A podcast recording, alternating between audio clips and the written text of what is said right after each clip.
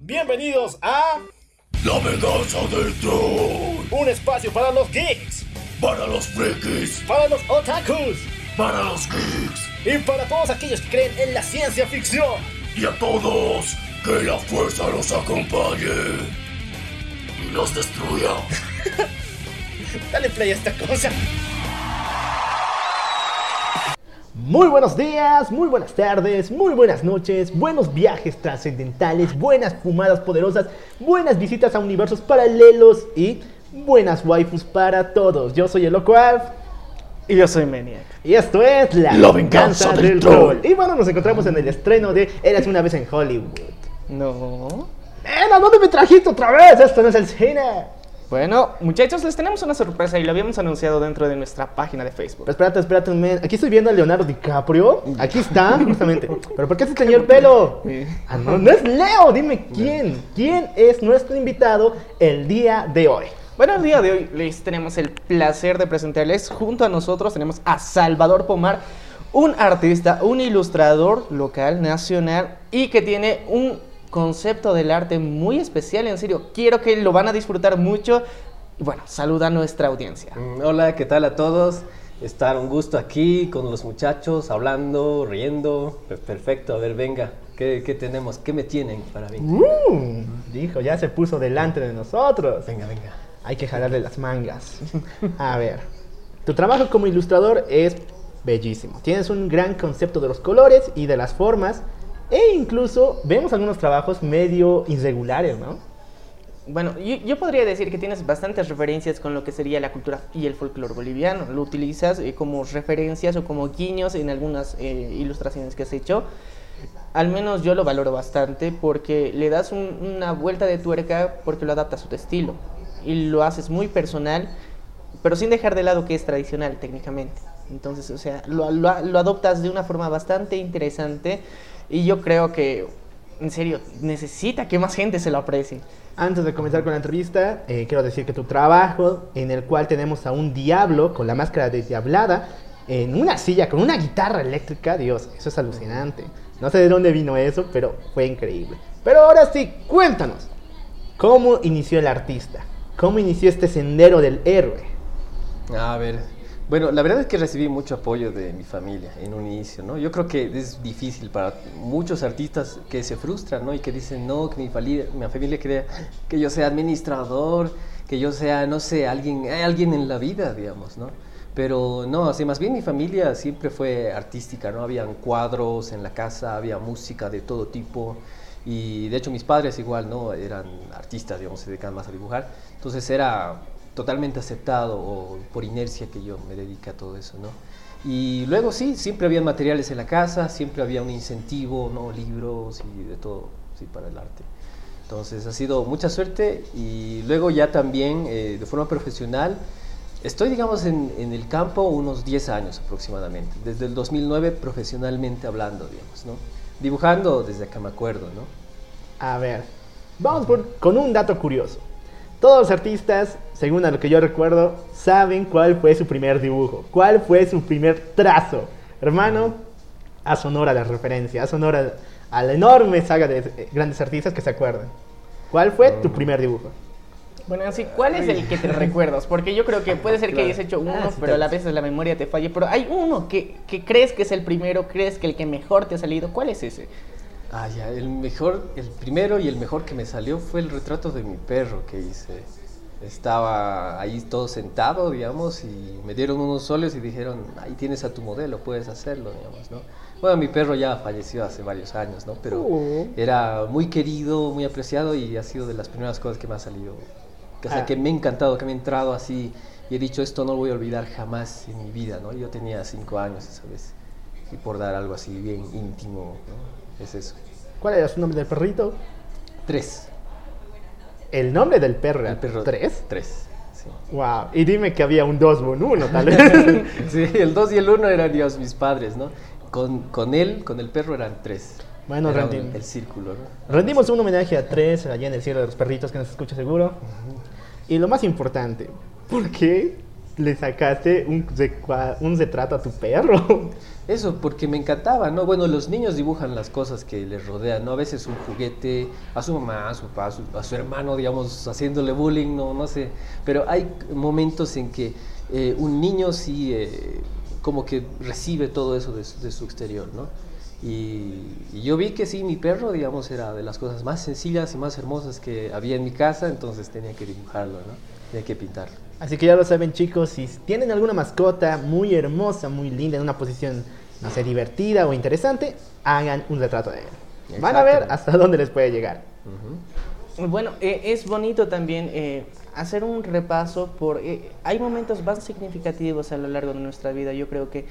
¿Cuál ha sido el primer dibujo que has llegado a regalar? Porque es- tenemos esa constancia de que cuando hacemos algo, creemos que lo hacemos bonito, es parte de nuestro cariño llegar a obsequiarlo a alguien. Porque al principio es completamente nuestro y un, y un sentimiento de desprendimiento es regalarlo. Y más un dibujo todavía. Yo, yo sé que muchos dibujantes son recelosos de todos los dibujos que tienen, muchos piensan que están mal o están incompletos y dicen, no, esto no, no tienen que ver. Y cuando te sientes realmente orgulloso o realmente quieres demostrarlo, recién lo haces. Y yo creo que es algo muy personal. ¿Y cuándo lo has llegado a hacer? Porque sé que en algún punto lo has podido hacer. Claro, mira, eh, no tengo, digamos, la constancia de alguno específico, digamos, con cuál he empezado, porque sí tenía amigos, sí tenía, no sé, a alguien especial o a mi familia, no sé, que les daba algún dibujo, ¿no? Pero hablando de ese tema, y es interesante, es que el año pasado justamente en la actividad del Inktober, que es el mes de octubre, se hace todo a tinta, digamos, ¿no? Hay un hashtag y todo eso para manejarlo. Eh, sí, la dinámica sí me pareció linda el tener que sortear los dibujos, ¿no? O sea, yo me esmeraba cada día, o yo no sabía que los iba a regalar después. Ya viéndolos todos juntos, los 30 dibujos, dije, ¿y esto qué hago? ¿No? Se va a quedar aquí en mi casa empolvándose, ¿qué? Digamos, ¿no? Y había la, gente que le cantaba, que le gustaba, entonces decía, no, esto que vaya para la gente que realmente lo va a querer, le va a dar un hogar a mi dibujo, le va a dar algo especial a ese dibujo. Entonces ya el sorteo ha sido lo más así neutral, digamos, de mi parte, sin favoritismos, ¿no? Y eso era interesante porque al final eh, han ganado y era como, no sé, veía la emoción en sus rostros, ya entregando a los ganadores, ¿no? En persona, dedicándoles detrás del dibujo para ti, gracias por darle cariño, amor a mi dibujo y no sé, eso me llena a mí, por ejemplo, ¿no? Y wow, yo creo que todos nuestros oyentes tienen que estar muy atentos porque ya se viene octubre, este mes en donde muchos artistas deciden plasmar diferentes obras de arte a través simplemente y únicamente de la tinta. Entonces, estén atentos a la página, menciona tu página por favor, porque es Mm, Art, ajá. no, Salvador Pomar of the Art. Sí, no, es Art of Salvador Pomar, que es en Facebook y en Instagram, que igual voy a postear los dibujos en, como salvador.pomar. Ah, ya. Entonces, Sí. ya saben, muchachos, pueden seguirlo a Salvador. En serio, tienes unos trabajos muy interesantes y ya saben, los vas a estar regalando en octubre. Y espero que sigas esta dinámica como tradición sagrada para todos tus fans. y, y yo creo que es una bonita dinámica. Y en serio, eh, eh, a tus fans les debe llenar bastante tener un, un- algo tuyo hecho de tu mano. Y ni siquiera es una copia impresa, sino es de tu mano, de tu pulso, que tú has sacrificado un día entero para realizarlo. Y qué genial, en serio. Qué genial. Sudor, sangre y tinta, ¿verdad? Sí. bueno, volvamos unos años en el pasado. Todo protagonista de toda buena historia tiene un pasado en la escuela. Lo dijo Jack Kirby, lo, lo volvió a decir el gran All Might y ahora yo te lo pregunto, viejo. Hemos visto que en varias ocasiones los niños pueden ser malos, ¿no? Y se aprovechan del chico que sabe dibujar. ¿A dónde lo mandan cada vez que hay exposición o hay un trabajo práctico? A la cartulina. ¿Tú tienes alguna mala experiencia en la escuela primaria o secundaria en la cual ha pasado alguna de estos hechos extraños? Em, creo que más mala experiencia no. O sea, por suerte sí, digamos que ya todo el mundo sí sabía, ah, Salvador es el que dibuja, ¿no? Y era como, eh, igual los profesores, o sea, había respeto también de los profesores porque decían, no sé, de biología especialmente, ¿no? Era como que, sé, estamos estudiando los huesos y, no sé, el profesor ese rato, digamos, quería sacar, no sé, un fémur o un cráneo y a veces no tenía, no sé, el material para mostrarlo así en grande, entonces me decía, Salvador, por favor, así antes de la clase, así empezar a dibujar. Y era interesante. O sea, había más respeto, digamos, eh, por lo que hacía, digamos, ¿no? Y luego si ven exposiciones y demás, entonces veían las cosas que hacía y era como que, ah, uy, El Salvador, y era famoso incluso dentro de, la- de los otros grados, digamos, ¿no? Se decían, ah, mira ese chango, el tal Salvador que dibuja y demás. Sí, digamos, eh, por parte del dibujo no he tenido, digamos, eh, malas experiencias. Tal vez sí como personalidad, que sí, yo era un poco más, eh, sí era bastante callado, digamos, ¿no? Pero sí, digamos, era del grupo de los callados y era del grupo de los que siempre estaban, no sé, leyendo eh, a veces historietas o estaba ahí, no sé, con mi música, mis cosas, digamos, ¿no? Pero ya se paraban también cuando decía, ah, no, momento, este tiene talento, cuidado, así, ¿no? Y no sé qué, así. Pero tenían, era demasiado como que famoso como para que me hagan algo, digamos, ¿no? Algo así. Qué interesante. Si te das cuenta, Sí, nos has mencionado que eras bastante introspectivo, se podría decir. Un poco tímido tal vez, pero más introspectivo, porque yo creo que muchas personas, muchos artistas, y sé que muchos de nuestros oyentes que en algún momento les encanta, les apasiona dibujar, pueden sentirse a veces aislados, porque a veces hay personas que no valoran su trabajo o no les interesa o muchas veces los rechazan.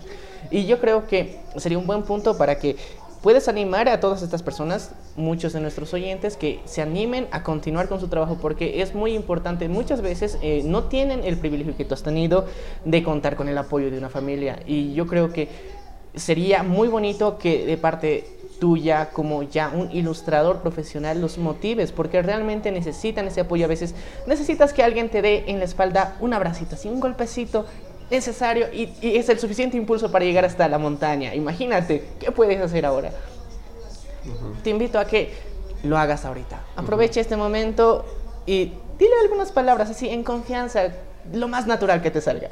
Sí, perfecto, ¿no? Igual yo eh, me hubiera encantado que sí tener, ¿no? También alguien que me diga en ese momento, en esos momentos, ¿no? En que a veces uno eh, se vuelve muy tímido, ¿no? Después con los años he sabido que eh, no era algo favorable de alguna forma, ¿no? Tenía que desarrollar algo más para poder expresarme y todo eso. Pero en un principio los dibujos han sido como mis gritos o mis palabras, mis ideas que tenían que surgir y te hablaban, ¿no? Y para todas estas personas, para todos estos chicos que están empezando o están eh, afianzando una carrera con los dibujos, una carrera artística, tienen que saber que también pueden hablar con sus dibujos, ¿no? O incluso pueden ser personas que son muy observadoras, ¿no? En el silencio, uno puede estar sentado, digamos, en el recreo, ¿no? O sea, te puedes a ver a los chicos que están comprando cosas, a los chicos y chicas que están correteando, jugando, pero notas cosas interesantes, lenguajes, formas de expresarse en el silencio, ¿no? Y eso también lo puedes plasmar en tus dibujos. Y eso es lo lindo, porque te conviertes en un observador y también en alguien que comunica. Y eso es lindo, ¿no? Además, eh, empatizar con sentimientos, poder expresarlos en la forma en la que dibujas y todo eso, realmente es muy valioso y el mundo necesita eso, ¿no? O sea, tenemos tanto ruido de ideas, ¿no? Tenemos el- en el internet un montón, no sé, noticias horribles, digamos, esta semana igual hemos tenido, ¿no? En- aquí en Bolivia, así, cosas fuertes, ¿no? Que están sucediendo. Y, o tenemos en, en el mismo colegio, en la, en la calle misma, y no sé, todo este ruido a veces se organiza de una forma muy hermosa cuando alguien te hace un dibujo o te muestra, no sé, otras realidades, otros mundos más internos que tenemos, ¿no? Y eso no hay que negarlo al mundo, hay que estallar con esas ideas. Wow. Frases increíbles. Los dibujos fueron mis gritos y no hay que dar esas oportunidades para que los demás también lo conozcan. Y lamentablemente, men, esto se quedará para la venganza del troll patentado, ¿no? 100%. Bueno, y yo creo que también hay que tomar otro punto bastante importante dentro de todo esto, que es la imagen, porque los que hacen los ilustradores plasman ideas, plasman un poco de su imaginativo, conceptos, ideas, todo esto en una imagen como tal, en un concepto que muchas veces puede transmitir y hemos visto que puede generar cambios reales en la percepción de las personas. Y yo creo que esto es muy importante, esto puede cambiar y más ahora que estamos en una época donde la tecnología no los permite hacerlo. Gracias a redes sociales que a veces son especializados, podemos tener como Behance o lo que sería Pinterest también, que están más enfocadas en las imágenes, o Instagram, por ejemplo, una más conocida, podemos comunicar más y estas imágenes muchas veces pueden llegar a las personas y llegar a tocar fibras sensibles que a veces las palabras no pueden, pero esa imagen sí. Y yo creo que esto es lo hermoso de la ilustración. Perfecto, me encanta cada detalle. Y ahora vamos a volver de vuelta al colegio. Vamos a ponernos en nuestros asientos y de la nada encuentras que hay alguien especial viéndote. ¿Te ha pasado alguna vez? Sí, por supuesto. Normalmente cuando pasan estas situaciones en todas las historias que conozco, el artista decide regalarle un dibujo a su, no sé, interés amoroso de ella misma. ¿Alguna vez lo hiciste, man? Claro, Cuéntanos sí, la historia. sí, ¡Suelta sí. la sopa! Claro, sí, sí, por supuesto, ¿no? Y, eh, a veces hasta, no sé, hacía aparecer por accidente, no sé, a sus amigas, charlaba, digamos, ¿no? Por favor, esconde este dibujo en su cuaderno para que sea sorpresa, no sé, ¿no? Estas sí son estrategias, son o también, estrategias. o también conocía mejor, digamos, a la persona. Obviamente, si me gusta, le tengo que conocer, ¿no? Básicamente. Entonces era como.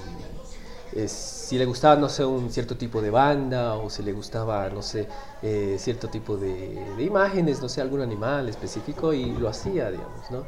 Y trataba de denotar a veces. eh, no sé, que sea mío, digamos, pero como era siempre eh, introvertido, ¿no? O sea, tampoco quería que se note mucho, así como que grite, ¿no? Sino un detalle lindo, a ver qué pasa, digamos, ¿no? No había una intención tan fuerte, ¿no? Y de hecho sí, digamos, eh, supongo que, claro, como es algo especial que se da, es algo muy interno, un dibujo, ¿no? Entonces a veces, eh, no sé, hay gente que escribe canciones, hay gente que escribe poesías, hay otros que, no sé, toda una cena fastuosa para alguien que te gusta, digamos, pero yo creo que con un dibujo se puede hacer, no sé, se puede tocar fibras muy especiales en, en una chica, por ejemplo, ¿no? O sea, en mi experiencia.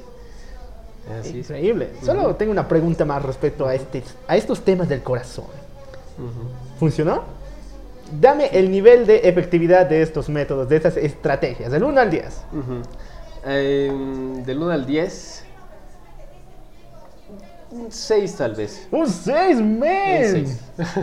¿Por No, qué razón? ¿Qué pasó? No lo aconsejo del todo, claro, porque al final eh, la relación no es que solo vas a dar dibujos, ¿no? O sea, hay que dar también, no sé, otras formas, ¿no? O sea, charlas, eh, compartir conocimiento, ¿no? Eso ya es el otro lado, ¿no? Pero digamos como para conquistar y para llamar la atención, ah, sí, mira, uy, esto es magnífico, esto no lo hace nadie más, esto es difícil de conseguir, digamos, ¿no? Entonces es algo especial. Entonces yo creo que sí, uno, una chica sí se puede impresionar, digamos, ¿no? Con eso. O por ejemplo, ¿no? O sea, eh, de hecho publiqué recién así con, eh, con la chica que estoy actualmente, ¿no? Que de hecho estamos en un plan mucho, muy comprometido, ¿no? Eh, ahora, actualmente. Y lo publiqué el dibujo, ¿no? Que, que le hice así porque ella me encanta, por ejemplo, ¿no? Ella se dedica así a la cocina, es, es chef y todo eso, ¿no? Entonces ella como que le hice un dibujo porque, pucha, me encanta ella así físicamente como también plasmarla así a través de mis ojos, ¿no? Y es otra cosa, por ejemplo, eso sí me encanta, es una práctica que, que estaba haciendo específicamente con ella, de verla tanto, de, o sea, tratar de memorizar cómo es ella.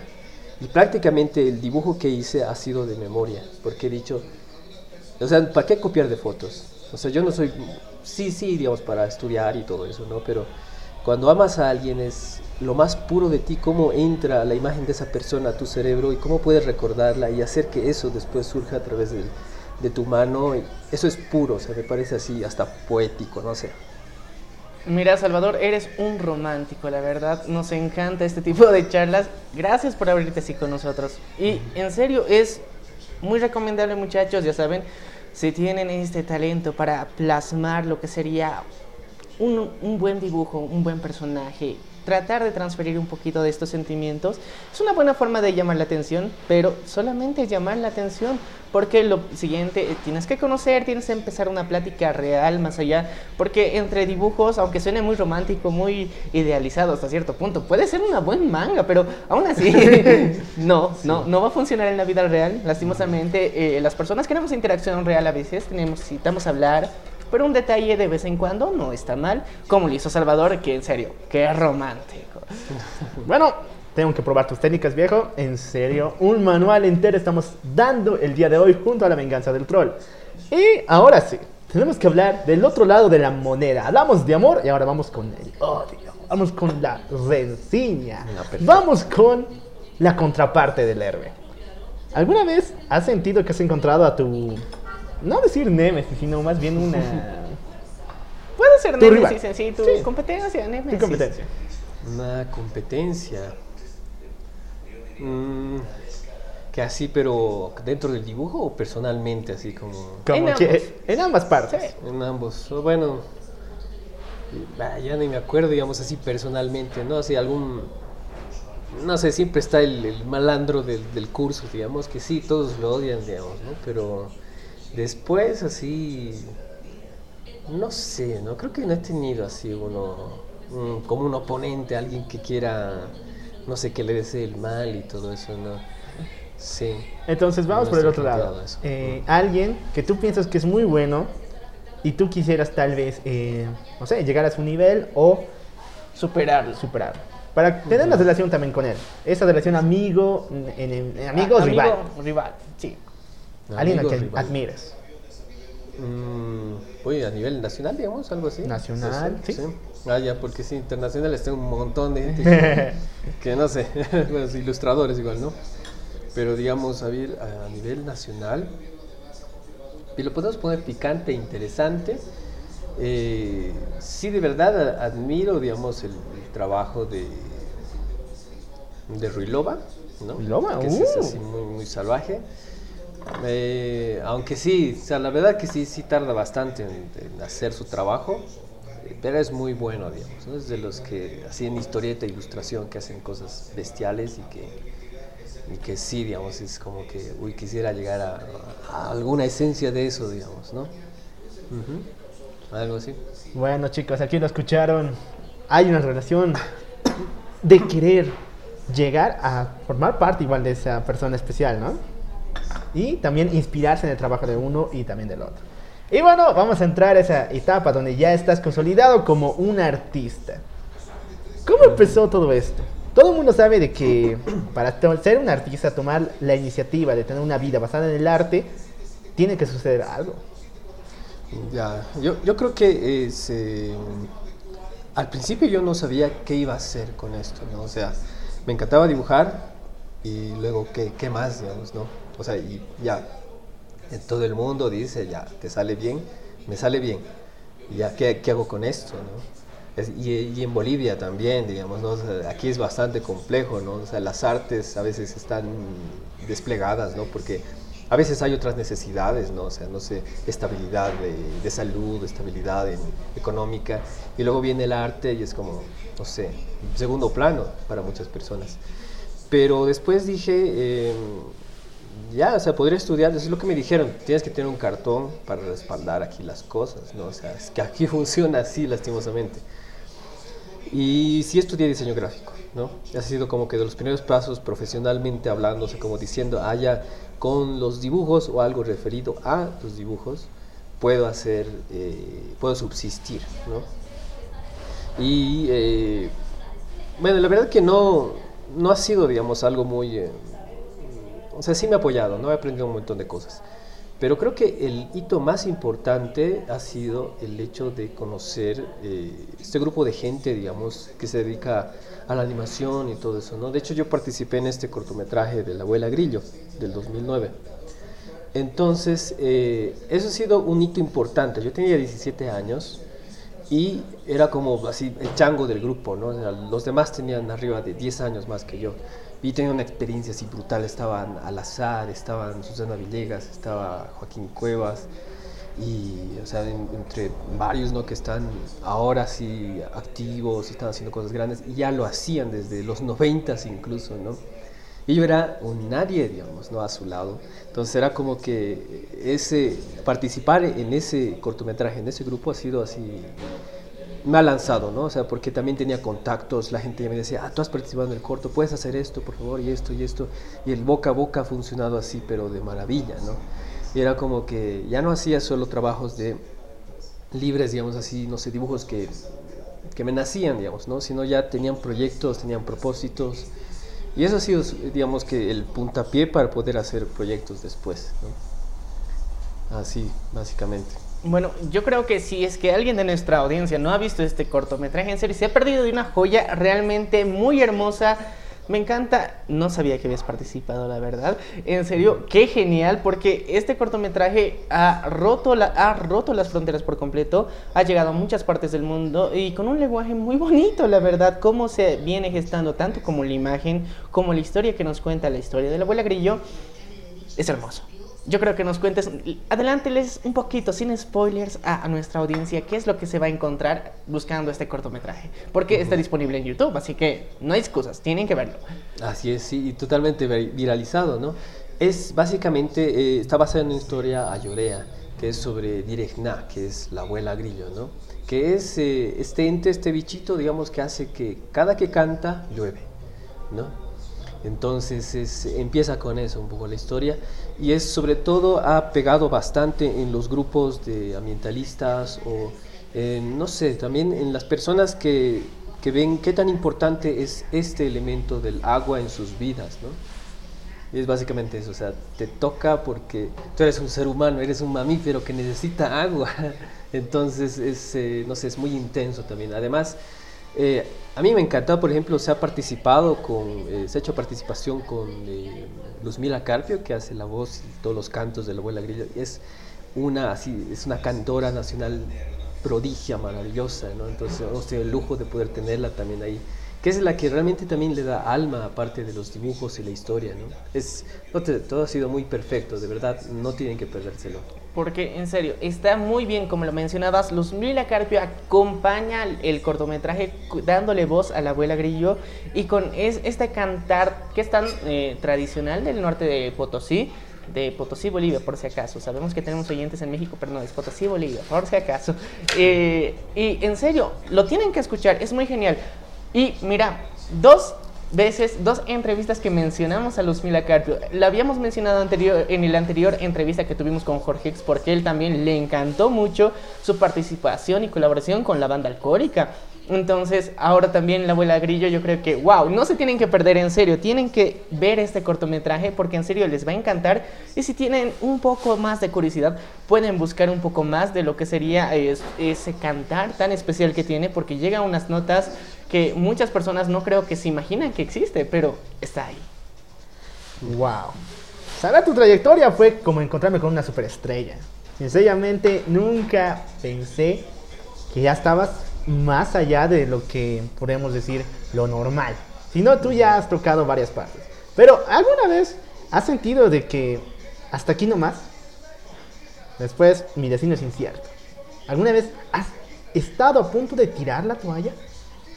Mm, la verdad, sí, sí, alguna vez. Pero yo creo que son muchos momentos, ¿no? Que yo siento así. A veces eh, creo que son los trabajos también que hago bien, ¿no? O sea, entiendo que sí, uno puede vivir de esto, digamos, ¿no? Eso también es otra cosa que realmente tener mucha persistencia y exponer bien tu trabajo hace que realmente sí puedas vivir, por ejemplo, de esto, ¿no? De la ilustración que es, eh, o de los dibujos, ¿no? Del arte, así, incluso más yendo a lo publicitario, no sé, yendo a lo, a lo editorial y todo eso, ¿no?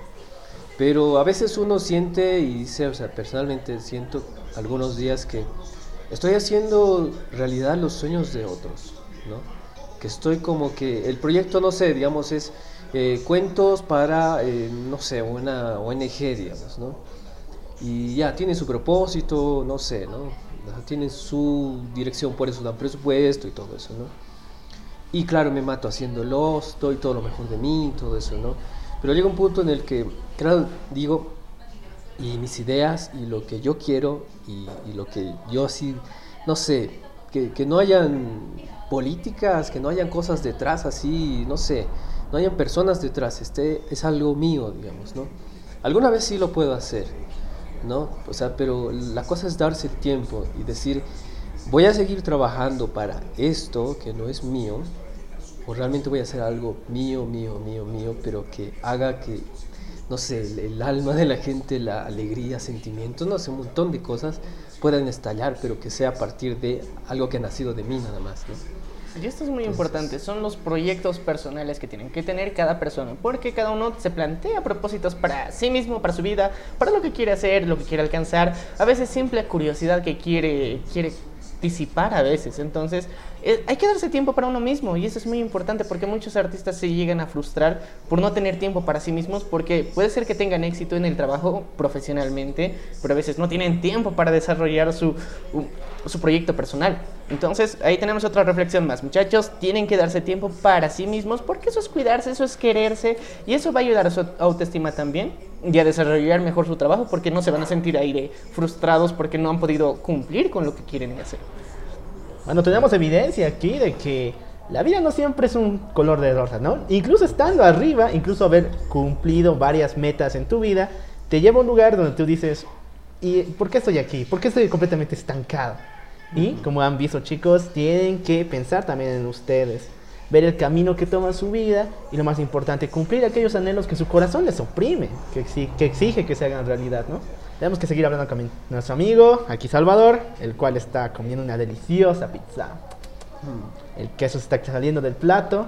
Y antes de que se vaya, tenemos que hablar acerca de tu estilo de dibujo.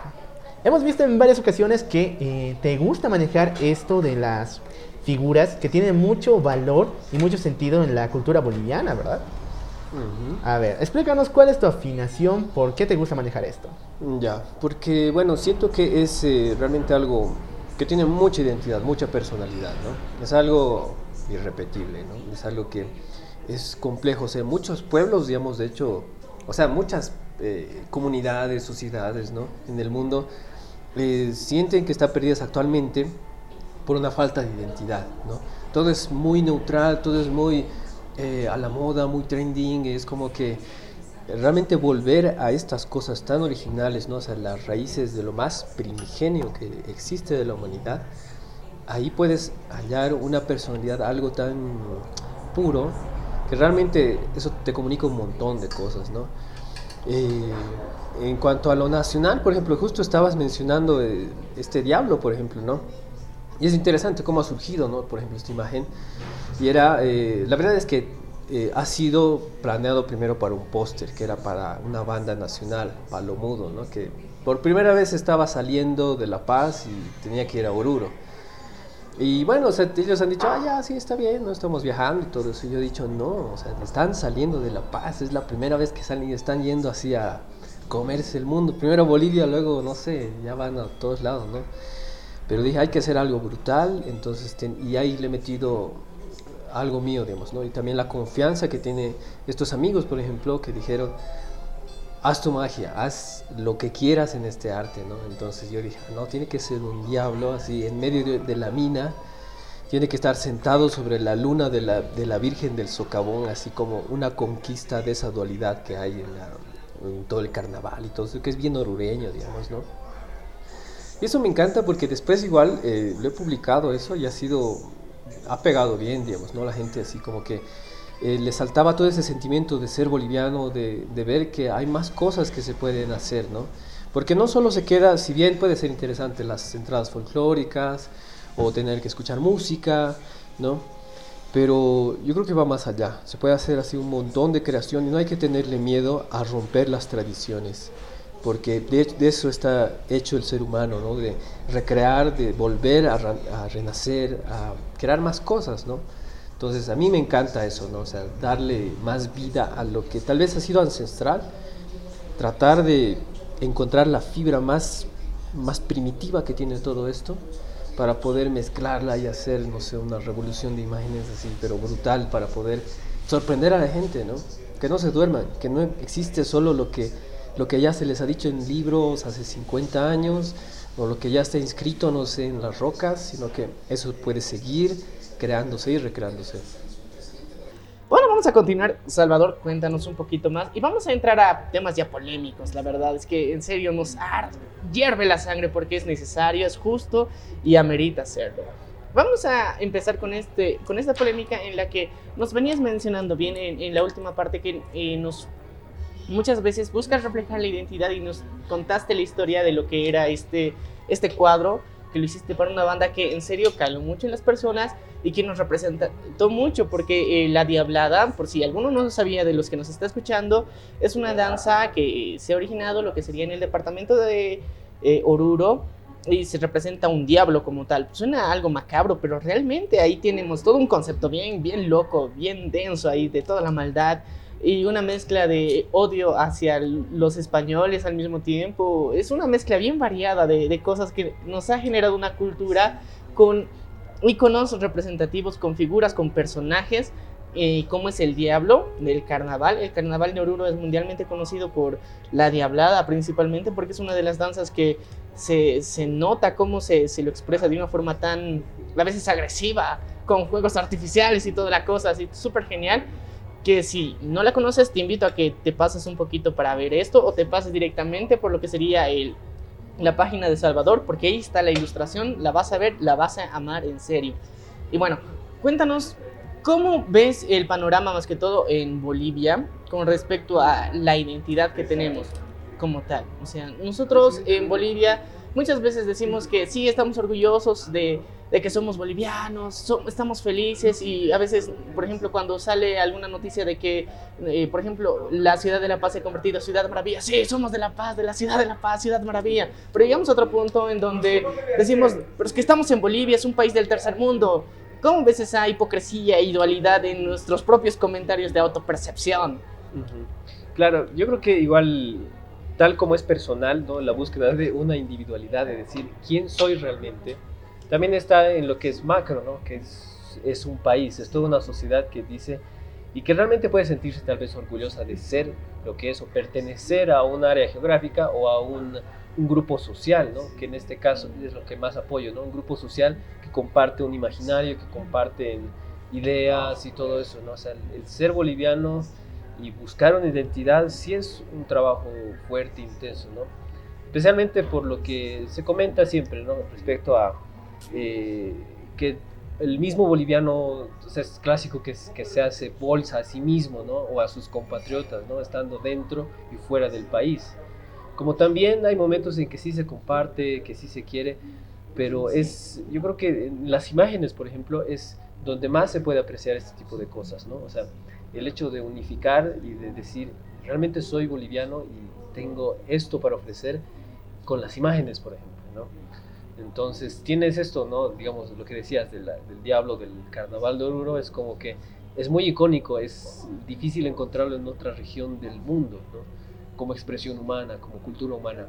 Y es, eh, es lindo poder explotarlo, poder decir, eh, si yo pertenezco también a este imaginario, o me, a mí me han educado con este imaginario. Entonces uno puede ir, puede sentirse orgulloso también de eso, ¿no? O no sé, tienes igual imágenes más antiguas también, ¿no? Cosas que suceden en los pueblos o incluso las, las historias, ¿no? Las leyendas que tienes, eso es tan único, tan precioso que uno tiene que saber agarrar eso y tal vez explotarlo, ¿no? Que es lo que yo, eh, por ejemplo, igual les estaba animando a unos chicos que me decían, no sé, eh, ¿qué consejos me puedes dar para poder hacer historietas, por ejemplo? ¿no? Yo hice un par de historietas, sí, ¿no? más me dedico a la ilustración, pero también participé en, en, actividades así. Y lo interesante es que sí, uno tiene, digamos, momentos en su vida en que ha escuchado al abuelo hablar, o tal vez, no sé, vas al mercado y tienes alguna historia interesante. Eh, uno va recolectando estas cosas y puede crear cosas muy lindas, pero muy propias, digamos, de Bolivia, ¿no? Que solo suceden, digamos, no sé, alguna una leyenda incluso de barrio, digamos, no sé, por ejemplo, tienes a Chachicala, que se llama, es, eh, es, la piedra vieja, ¿no? A Chachicala, ese es en Aymara, entonces es como que hay una roca que te da la bienvenida, es una roca gigante que te da la bienvenida a la zona, y es como que, pues está ahí, es como un monumento y está la roca. Y es como que, ¿cómo ha llegado esa roca ahí? Eh, ¿Por qué? ¿Quién ha sido la primera persona en decir, esta, esta zona es de Achachical, este es el lugar de la piedra vieja? Y ya tienes una historia que contar ahí, digamos, ¿no? Y no sé, es practicar y explotar ese tipo de cosas. Hay detalles así que son encantadores, de verdad. Y la base, yo creo que en todo esto hemos, nos hemos dado el clavo desde hace rato y lo decimos otra vez, es la observación. La clave de todo esto es observar y estar atentos y muchas veces dejar de, hablar, dejarnos de todo ese bull, esa bulla y ese ruido que a veces no nos deja pensar y centrarnos en cosas tan hermosas que tiene la vida día a día y a veces no las podemos disfrutar por estar pensando, estresándonos, hablando por demás. A veces simplemente necesitamos callar un ratito, cerrar los ojitos, pensar un poquito y luego volvemos a abrir y vamos a cambiar nuestra visión del mundo. Y esto va a ser genial. Hagámoslo, yo ya acabo de tener una visualización de mi futuro y un consejo muy importante. Ah, para todos aquellos que piensen que esto es desarrollo de la venganza del troll, o sea, ya debería ser hora de que hablen de macanas, de sonceras, sí, lo vamos a hacer chicos. Pero tenemos que hablar de esto porque es muy importante porque va referido al estilo que maneja aquí mi querido Salvador. Y no solamente su estilo, sino también su identidad como tal. Como artista, él maneja mucho lo que se basa en rescatar la cultura boliviana. Así que tenemos que dar. Y perdón a todas las personas que no conocen mucho de nuestra cultura boliviana, pero atrévanse a descubrirlo y se van a maravillar. 100% garantizado, no fake. Y bueno, voy contigo, Salvador. Tú me dijiste una palabra que me encantó, pero que es duro de aceptar. Al boliviano le falta identidad. Al boliviano le falta descubrir de nuevo sus raíces, pero ¿por qué? Muy bien, mira, yo siento que es, eh, es clave, digamos, en muchos, muchas sociedades el saber quiénes son, porque eso también te va a guiar a decir qué vas a hacer con lo que tienes, con lo que eres, ¿no? Es como si tienes un superhéroe, digamos, ¿no? O sea, lo que, lo que tienes, digamos, es como, ya, digamos, poner a Superman, digamos, ¿no? que es súper conocido, ¿no? Entonces, como que él tiene un poder, llega, digamos, al planeta Tierra y la misión que tiene es que exactamente con toda, toda la superfuerza, la visión que tiene, el, el poder incluso viajar en el tiempo y todo eso, digamos, ¿qué hace con eso? ¿Qué va a hacer con todo ese poder? Entonces ahí buscas y ahí, una vez que sabe qué tiene, puede aplicarlo y hacer cosas en pro o bueno, en contra, digamos, también, ¿no? Entonces uno ya decide, eh, una vez que tiene una identidad y dice, es, yo soy esto, ahora puedo hacer esto, y progresa y puede hacer más cosas y generar más ideas y ¿no? un montón de cosas, ¿no? Y es como que se basa en eso. Y hay pueblos, por ejemplo, hay culturas que están perdidas a veces, ¿no? Por ejemplo, hay un experimento interesante que sucede día a día en Nueva York, por ejemplo. Es una ciudad llena de un montón de culturas. O sea, tienes un cruce eh, bestial, ¿no? Así de culturas, de formas de ser. Y eh, ha buscado el ser, digamos, una ciudad cosmopolita. Es como que reúne un montón de ideas, un montón de cosas y es el centro de la diversidad, por ejemplo, ¿no? Una diversidad así inimaginable. Pero van perdiendo también cosas, digamos, más puras, que por ejemplo hay cosas más antiguas que también te pueden enseñar, ¿no? Como dicen también es eh, el, el, que conoce su historia, eh, o sea, el que no conoce su historia está destinado a repetirla, es lo que dicen, ¿no? Y a veces uno por no ver lo que ha sucedido, por no ver los aciertos y los errores que habían antes, puede llegar a, no sé, quizás algo negativo, ¿no? O tal vez, como dicen, redescubrir el fuego, redescubrir así la pólvora. Es, no, no se puede, hay que ir más adelante, más adelante.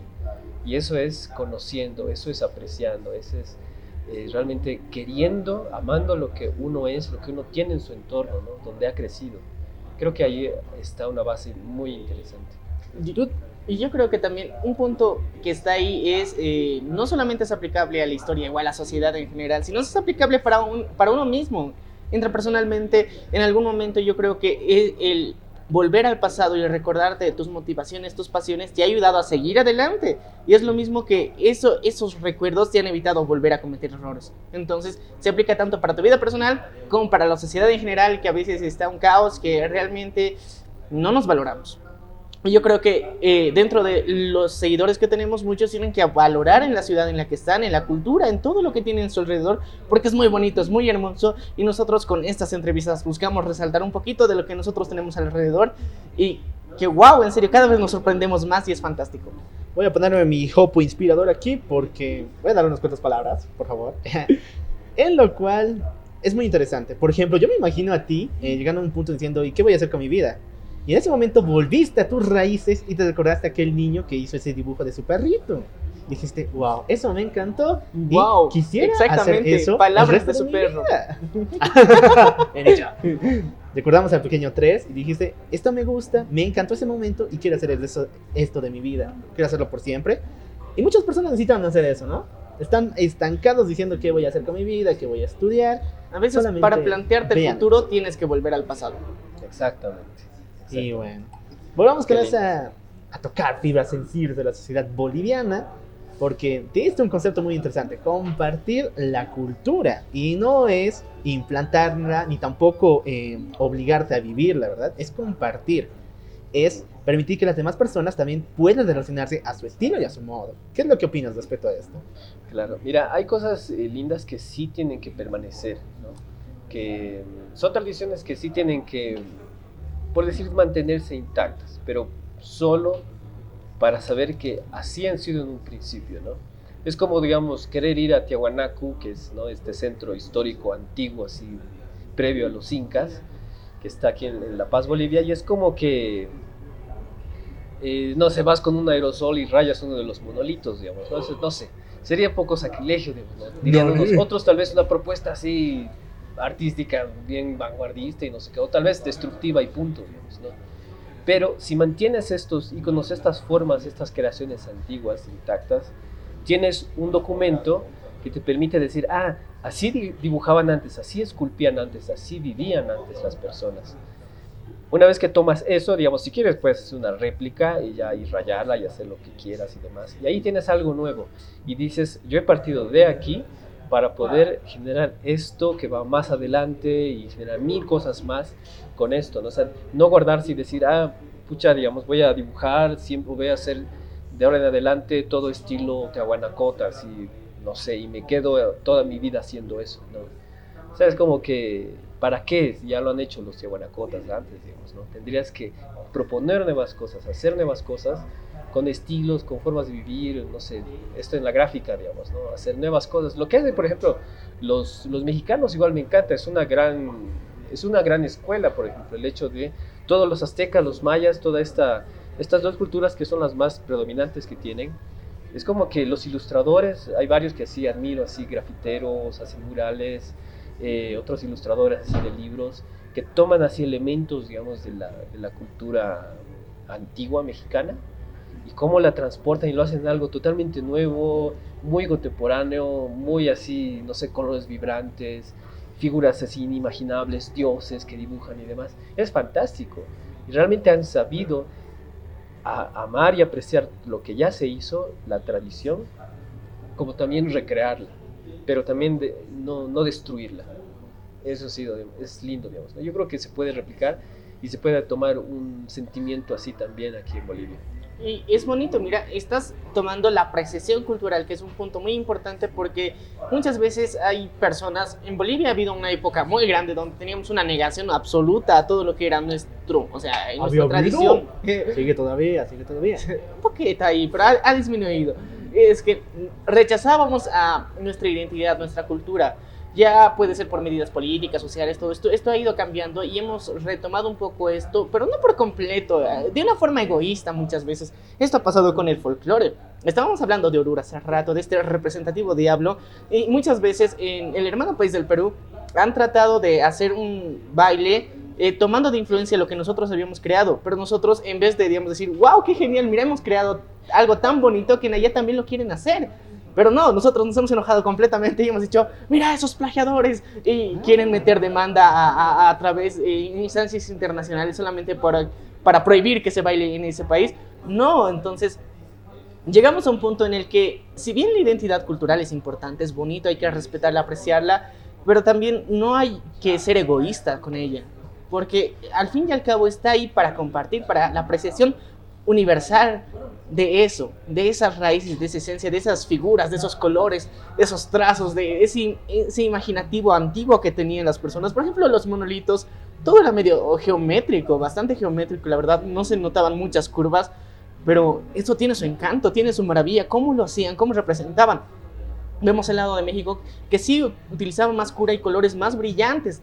Y esto también tiene otra estética. Entonces, todo esto podemos utilizarlo como referencia y nutrirnos de ella sin dañarla y al mismo tiempo aportando a nuestra creatividad. Y yo creo que ese es el punto de compartir. Y en serio, gracias por compartir tu arte, porque eso es lo que haces realmente y en serio lo amamos y lo apreciamos mucho. Si tuviera aplausos te los daría, hermano. Ay, vale, todas formas. Aplausos añadidos. Recuérdame, nota personal, voy a poner aplausos ah, justamente aquí. Inserte el track de aplausos. Bueno, sigamos todavía con la entrevista y ahora vamos a tocar fibras más sensibles. ¿Por qué? Hablamos acerca de la fidelidad a una cultura, a, a todo lo que respecta a la identidad de una nación. Pero ahora, ¿qué podemos hablar de la fidelidad con uno mismo? Porque tú me contaste una experiencia completamente devastadora en el cual varias eh, organizaciones, varios grupos con los cuales trabajaban, te intentaban meter los conceptos que ellos querían en tu arte, ¿verdad? Claro. Sí, o sea, supongo que hay, son los ganjes del oficio que le dicen, ¿no? Al final son cosas que uno o tiene o se aguanta o tal vez puede aceptarlo muy a regañadientes o realmente negarlo, ¿no? Por ejemplo, a ver, eh, hay para algunas instituciones que sí, digamos, tienen intereses políticos o intereses así sociales eh, muy sesgados y a veces hasta aburridos o poco creativos, ¿no? O sea, la verdad es que por ejemplo, lo que yo agradecería mucho en muchas empresas y demás que alguna vez he trabajado, ONGs, instituciones de este tipo, es eh, realmente un- tener guionistas así fantásticos que abran la mente y que existe un montón de formas de poder eh, decir, digamos, de comunicar algo, pero más creativas, más, más contemporáneas, no sé, más eh, que realmente te enriquezca, ¿no? que no sea muy literal, ¿no? Entonces, eso era, digamos, eh, es algo con lo que a veces reniego, digamos, ¿no? O digamos, eh, ha habido una época, una vez ha sido interesante, ha sido de las pocas veces que he negado rotundamente un trabajo. ¿Dónde? ha sido, Me voy a desmayar ahorita. Claro, cuenta, ¿no? O cuenta. sea, y era como, eh, era una persona que me pedía que haga unas eh, ilustraciones para un tríptico de un matadero. Y me decían, queremos que dibujes cerdos, gallinas, eh, y sí, cerdos, cerdos, gallinas y vacas, todas felices, así caricaturescas, que, eh, que dijeran, nuestra carne es de calidad, te vamos a dar lo mejor, porque, no sé, nos alimentan con lo, con lo más, con lo más más y todo eso, ¿no? O sea, si bien yo soy omnívoro, ¿no? O sea, sí, sí como carne, digamos, y no sé, o estoy también en, una, en un dilema personal, ¿no? Actualmente y todo eso, ¿no? O sea, de hecho sí, soy como que mi diente es más vegetariana incluso, ¿no? Pero eh, esa vez sí ha sido fuerte porque era como, iba a estar en mis manos el hecho de convencer a otras personas de, o sea, y promover la muerte de animales, pero iba a ser de una manera así tan linda, tan empática, tan disfrazada, ¿no? Así como todos los animales felices y vivos, ¿no? Pero cuando vas a un matadero, no, pues está todo lleno de sangre y es un sufrimiento bestial, digamos, ¿no? Entonces he dicho, yo no voy a hacer esto, no, lo siento, así, tampoco, tampoco soy, digamos, no, no me ofendo así muy fuerte, ¿no? Y como que y digo, no, eres un asesino y demás, no, simplemente, no, no puedo hacer este trabajo, gracias. Fascinante. Y hay que darle un link de esta entrevista directamente a Jorge. No, a. ¿verdad? A. Wam es vegetariano. Sí, pero es que cometimos un gran error. No sé, Claro. y sé que sé que lo has escuchado ahí y lo habrás notado ahí. Nosotros le invitamos una gigantesca salchipapa a Juan Juan. y luego dice, "Wow, lo siento, aprecio las papitas, pero soy vegetariano." Y nosotros estamos en un dilema ahí tan épico. Ay, pero en serio, la verdad, eh, muchas veces ah, puede llegar, digamos, a, las manos de muchas personas hacer que una idea mala se, se disfrace como buena. Y yo creo que ahí está esa ética, esa moral que cada uno puede sostener. Y nos diste un buen ejemplo y en serio, gracias por haber hecho ese favor porque realmente sé que a veces disfrazar este tipo de cosas con mentiras no es correcto, para nada correcto. Y lo hiciste espléndido. Gracias, Salvador, lo hiciste muy bien. Bien hecho. Eres nuestro héroe aquí en la venganza del troll. ¿Dónde está la insignia de héroe? ¿La insignia de héroe? Facebook la asigna, viejo. No. bueno, eres un ejemplo a seguir. Primero, la fidelidad a uno mismo, la fidelidad a los principios que uno sostiene. Y no importa si has perdido un trabajo, actualmente tienes muchos, ¿ves? No se acabó el mundo, chicos. Sean fieles a sus principios y a sus ideas. Así es. Bueno, vamos a continuar con la entrevista y nos comentabas que tuviste la oportunidad de trabajar en lo que sería en cómic. Cuéntanos un poquito qué historias has llegado a contar, qué historias has llegado a ilustrar, a plasmar ah, y cuál es tu, tu proyecto personal. O sea, vamos a llegar de poquito a eso. Ya, bien. Eh, sí, en historieta, bueno, de las primeras historietas que sí, digamos, han, por ejemplo, ha ganado una- un premio justamente en esto del, concurso municipal de historieta de La Paz, que ha sido con una historia sobre todo Santos, ¿no? Era como que jugar bastante con el imaginario de las masitas, que la misma tradición, ¿no? El hecho de que la mesa no se tiene que tocar, ¿no? O sea, la mesa de los difuntos que no tiene que ser profanada o destruida, digamos.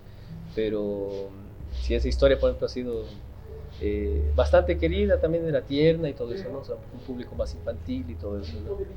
Luego, otras, por ejemplo, que que he participado en un compilado de, historietas que es Muspay, que eso lo recomiendo mucho, que trabajamos con Jorge Siles y Oscar Salles, que son así unos monstruos, unos capos totales de, la historieta.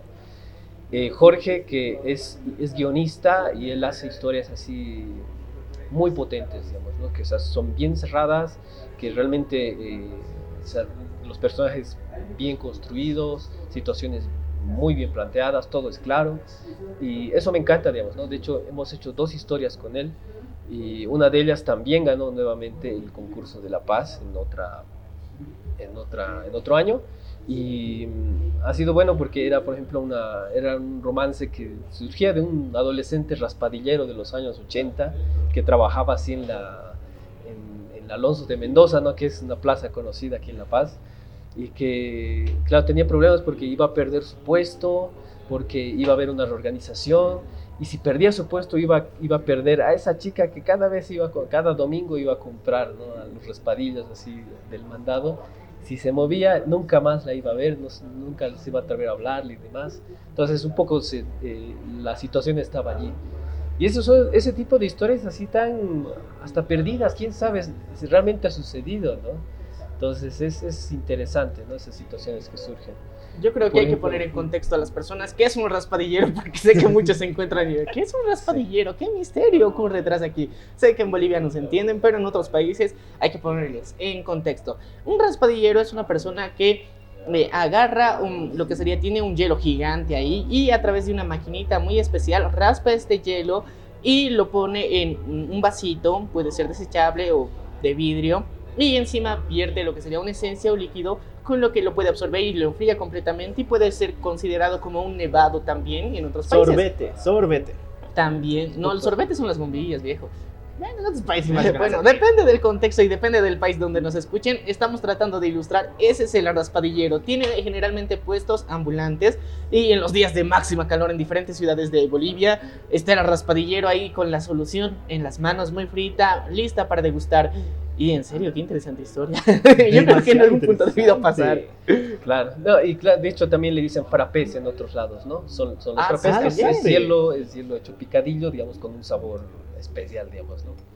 Entonces, eh, eso, digamos, e, es, con esa historia hemos ganado el, en una ocasión, el 2016, sí, 2016, y eh, en otra que trabajamos, ese sí ha sido interesante porque ha sido con el MUSEF, que es el Museo de Etnografía y Folclore de Bolivia, y que eh, nos han pedido, o sea, había que transformar un relato oral que era de eh, Sucre, del pueblo de Padilla, ¿no? de Chuquisaca, que es uno de los departamentos de, aquí de Bolivia, y que había que transformarlo al lenguaje de cómic. Y era la leyenda del Mi 5. Y el Mi 5 es un toro bravo, es un toro gigante a rayas, que es así como un tigre, ¿no? y que es indomable y que no, o era, había algo rico para explotar ahí. Lo lindo es que esta institución nos ha dado, se ha dicho, ponemos las manos al fuego por ustedes porque sabemos que van a hacer algo muy bueno y han dicho tienen total libertad creativa bajo los parámetros de los relatos orales, ¿no? Que teníamos una revista y un par de textos de, una entrevista y todo eso, ¿no? Entonces, ha sido muy interesante el trabajo que se ha hecho tanto de historia como también el, crear las imágenes, crear al toro, crear la situación en, en, Padilla, del, era así como del año 1800, entonces había que investigar bastante.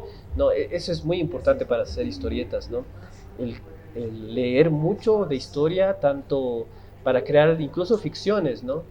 Porque uno necesita, digamos, tiene que crear una civilización, digamos, una civilización futurista, post-apocalíptica, tiene que saber que en algún punto de la historia humana también ha habido algo así, ¿no? Algo, tal vez una civilización, no sé, e incluso hay leyendas, no sé, te, basas en un montón de cosas que ya se han hecho.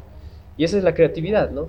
Agarrar, por ejemplo, elemento A y elemento B y crear el elemento C. Esa es la creatividad básicamente. No es que viene por inspiración, digamos, no sé, ya también puede ser, digamos, a alguien se le ocurra. Pero es saber unir ciertas cosas para crear eso. Y en la historieta es mucho eso, ¿no? Yo incido bastante también en que la historia sea potente. Puedes tener así dibujos fantásticos, maravillosos, hiperrealistas, así hechos así, no sé, eh, con unos colores magníficos, pero si no tiene... incluso. Claro, pero si no tiene una historia fuerte, una historia linda que contar, así, ¿de qué sirve? No? Realmente no. Yo creo que es un punto que cae mucho en el, el hiperrealismo que actualmente está full de moda y que en sí es sacar una foto a gran escala, igual, idéntica hasta que se note el poro en una gran cantidad de píxeles técnicamente. Y, creo que pierde mucha esencia, tiene razón Salvador aquí, porque si bien es un gran trabajo que tiene que realizar el artista constantemente, pero no tiene una esencia, no tiene un concepto detrás, una imaginativa, una imaginación o una creatividad que respalde y que nos cuente algo. Yo creo que en, en, la, en esta época de arte moderno muchas veces se justifican tonterías con concepto de arte, pero que realmente no tiene esencia alguna. Entonces es Em, se basan en ese prejuicio de esa interpretación personal. Yo creo que está bien hasta cierto punto, pero tiene un límite en donde se pasan y pueden poner una botella en medio de una mesa y es arte. No, no mames, o sea, yo lo puedo tomar, lo puedo cambiar y va a ser arte. Entonces, yo creo que hay que, hay que poner esos lineamientos muy, muy precisos porque eh, sabemos que en nuestra generación tenemos un, un, un agarrarlo trending técnicamente y seguirlo solamente porque sí. Y hay que aclarar que esta, este tipo de cosas no es bueno hacerlo, porque realmente estás matando artistas que realmente sí hacen un arte provechoso, bueno, creativo, bonito, que está en tu ciudad. Puede estar eh, eh, en, en, el pasaje cerca del supermercado, cerca de un, eh, una plaza central, y, y, ni siquiera te has parado a ver qué quiere contar. Y hay que hacer un giro en eso. Los artistas necesitan ser más reconocidos. Yo daría por hecho de que tú eres uno de los, mm, digamos, uno de los promotores de ese nuevo concepto que se está lanzando en el arte boliviano, que es de vuelta a la fantasía, ¿no? Porque por mucho tiempo hemos vivido en el hiperrealismo, como has contado, pero estamos dando la vuelta al switch. Hemos vuelto a pensar que nuestra Bolivia puede ser mágica y tú nos estás plasmando en tu, en tu trabajo cada día. Y bueno, ahora sí tenemos que hablar de tu trabajo, man. A ver, vamos a decir nosotros dos las dos viñetas, los dos eh, banners que nos encantan de todo tu trabajo, ¿verdad? Sí. Ok, yo voy a empezar me encantó ese donde tienes a una cholita montando un águila. Uh -huh. sí. Dios, el estilo que has usado es fenomenal. Parece un poco caricaturesco, pero al mismo tiempo conserva esos matices que lo muestran como si fuera un mundo adverso, un mundo diferente en el cual las posibilidades casi no existen. Y los colores, fascinante, pareciera dibujado incluso con tiza, pero parece hermoso. Yeah. Dime, hermano, ¿cuál fue tu inspiración? ¿Por qué una cholita montando un águila? Ah, ya. Bueno, eh, para empezar, sí, es, eh, es un cóndor, ¿no? Es un, es un cóndor, porque es boliviano. Pero está bien, está bien. Es, es un ave gigante, así, es, potente. El, la potencia del, del, cóndor, tal cual el águila, igual es, es un ave admirable, digamos. Pero en este, bueno, sí era. Este era para el concurso, ¿no? De Eduardo Avaroa que hay. Ese es el concurso de, de arte y demás, así. Un poco de los que más eh, tiene más apoyo, más difusión y todo eso, ¿no? Que bueno, lastimosamente no, no, no gané, digamos, con ese con esa ilustración, mm. pero igual me encantó, digamos, hacerla, ¿no? Porque era como que representar a Bolivia en... O sea, ¿cómo podía ser que toda Bolivia esté ahí, digamos, ¿no? También de una forma más... Eh, hasta más mundial, digamos. Entiendo que muchos reniegan, digamos, de, de que Bolivia creen que solo es la parte andina, digamos, ¿no? Y todo eso. Pero es que es también porque, no sé, en comunicación, en, en marketing, digamos, podríamos decirlo también, eh, para bien y para mal, digamos, es lo que más explotado, es lo que más se sabe, ¿no? Eh, y es lo que también, eh, lo que se tiene que luchar, ¿no? Con eso, digamos, porque es saber que hay paisajes hermosos que eso también lo he representado, ¿no? Es como eh, tienes las montañas y de repente tienes un lago y de repente tienes bosque y, tienes Amazonía. O sea, es todo junto y bello, digamos, en un solo país. Eso es muy loco, ¿no? Porque tienes otros países que, digamos, Brasil, así, ¿no? Tiene, tiene mar y tiene solo Amazonía, digamos, ¿no? Es increíble, es hermoso, pero no hay más contrastes, por ejemplo, ¿no? Y tienes países así como Bolivia que realmente tienen un montón de climas, tienen un montón de tipo de gente, formas de hablar, eh, platos de comida. Y eso te inspira y dice, ¿cómo, así como ilustrador, digamos, ¿cómo puedo englobar todas estas ideas? Y ha sido de verdad un reto, digamos, no poder hacerlo así, exigirme a mí mismo y decir, ¿cómo puedo representar tantos colores, sentimientos, historias, personas? No sé, bueno, o sea, he tratado lo más posible, digamos, ¿no? Tal vez, tal vez ni, no he logrado así todo, digamos, ¿no? Pero algo se, se ha podido apreciar. digamos. Y también te invita a soñar. Imagínate un mundo donde podamos montar cóndores. O águilas. Cóndores o águilas, cualquiera de los dos, en serio estoy dispuesto a hacerlo porque el sueño del imaginativo general siempre ha sido el superpoder de volar. Yo creo que la mayoría en algún punto ha dicho, quisiera volar. Luego tal vez ha cambiado de opinión, pero muchos siguen, mantienen esa idea de querer volar. Pero volar, o sea, individualmente, no en un avión, sino independientemente, yo creo que es un representativo que no solo identifica mucho al occidente boliviano, sino es que al mismo tiempo aporta a la imaginación. Y es bonito porque es como si hicieras una representación de que el- la cultura indígena eh, boliviana está volando, está creciendo, está explorando, está saliendo de, de ese área común, como se le conoce el altiplano, y está explorando más. Y eso es genial, me encanta. Imagínate volar en cóndor a tu trabajo, volar en cóndor a la entrevista, me sería genial o no. Claro que sí, en serio. Sí. belleza, sí. Apasionante. Bueno, es mi turno, ahora sí. Yo te digo que eh, de tu trabajo me encanta mucho cómo has planteado el concepto de muchos de los retratos que también has realizado. eh, bueno, técnicamente son personajes tuyos. Pero eh, uno de los últimos que has hecho ha sido una especie de cirugía con la que tienes un tipo zombie que está operando. Y esto me recordó y me hizo grandes referencias a portadas de Megadeth y de Iron Maiden. Y entonces yo era de wow, o sea, una fusión aquí brutal, bestial. Y cuéntame un poquito de eso, porque en serio, me, me da la curiosidad de, de encajar todas las piezas. Ya, perfecto. Mira, para empezar, ¿de dónde he nacido? Es, eh, estoy en un grupo así, he caído de suerte, ¿no? Contactos que me han añadido. Hay un grupo en Facebook que se llama Mangakas por Siempre. Pero yo sí me gusta, digamos, la cultura eh, japonesa, digamos, un poco las, todo el anime, el manga, digamos, sí lo consumo, pero no soy muy fan, pero me gusta, lo aprecio, ¿no? Y bueno, pero es- este grupo es masivo, no sé cuántos seguidores tiene, pero hay de todo lado, tienes de Chile, de Perú, de aquí de Bolivia, de México, de, mm, de Colombia algunos, no sé, entonces es muy variado. Entonces un montón de gente, pero que le gusta dibujar. Y hay un evento que mm, ya participé, esta es la segunda vez que participo, se llama Supervivientes, ¿ya? Y es como que básicamente son 10 semanas que se da una temática semanal para que un grupo, ¿no? un equipo pueda dibujar esa temática y pueda competir con otros grupos. Y Hay unos jueces que determinan ciertos puntajes y eh, va ganando, digamos. No es como una competición de verdad, digamos, ¿no? Y es interesante porque cada semana, o sea, son como unos eh, 10 equipos y integrado por 10 personas más o menos, o sea, tienes 100 personas dibujando cada semana eh, distintas temáticas, ¿no? Y eso es duro, digamos, es, es masivo, ¿no? O sea, para gente dibujando al mismo tiempo es hermoso, digamos, ¿no? Y tienes de todo, ¿no? Gente que es más, como que más experimentada y gente también que es- está empezando y que tiene muchas ganas de dibujar. O sea, no se deja de lado a nadie, eso es lo lindo, ¿no? Entonces, eh, en el equipo, cada que llega una temática, eh, la temática, por ejemplo, esta de, de la cirugía del zombie, que yo le he nombrado Doctor Z, ¿no? Porque es Doctor Zombie. Entonces, eh, la temática era eh, eh, cómo ciertos eh, monstruos, digamos así, del, del, del acervo universal, eh, pueden vivir felices en el mundo actual. Entonces tenías, por ejemplo, a la, a la medusa, ¿no? a, la, a la gorgona, o tenías un duende, tenías una sirena, y tenías, digamos, a este, al zombie, ¿no?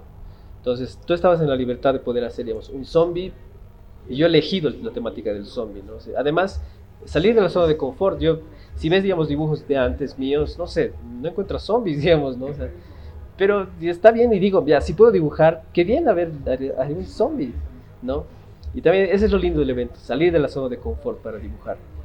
Entonces me tocó ese y eh, yo me puse a pensar cómo puede ser un zombie feliz, o sea, estar tranquilo, sin atormentar, sin comer cerebros, sin morder a la gente en este mundo actual, pero que sea así cómico, que sea así fuerte, que sea muy chocante. Porque también uno de los puntos que, que califican en esta competición de los supervivientes es la narrativa, por ejemplo, ¿no?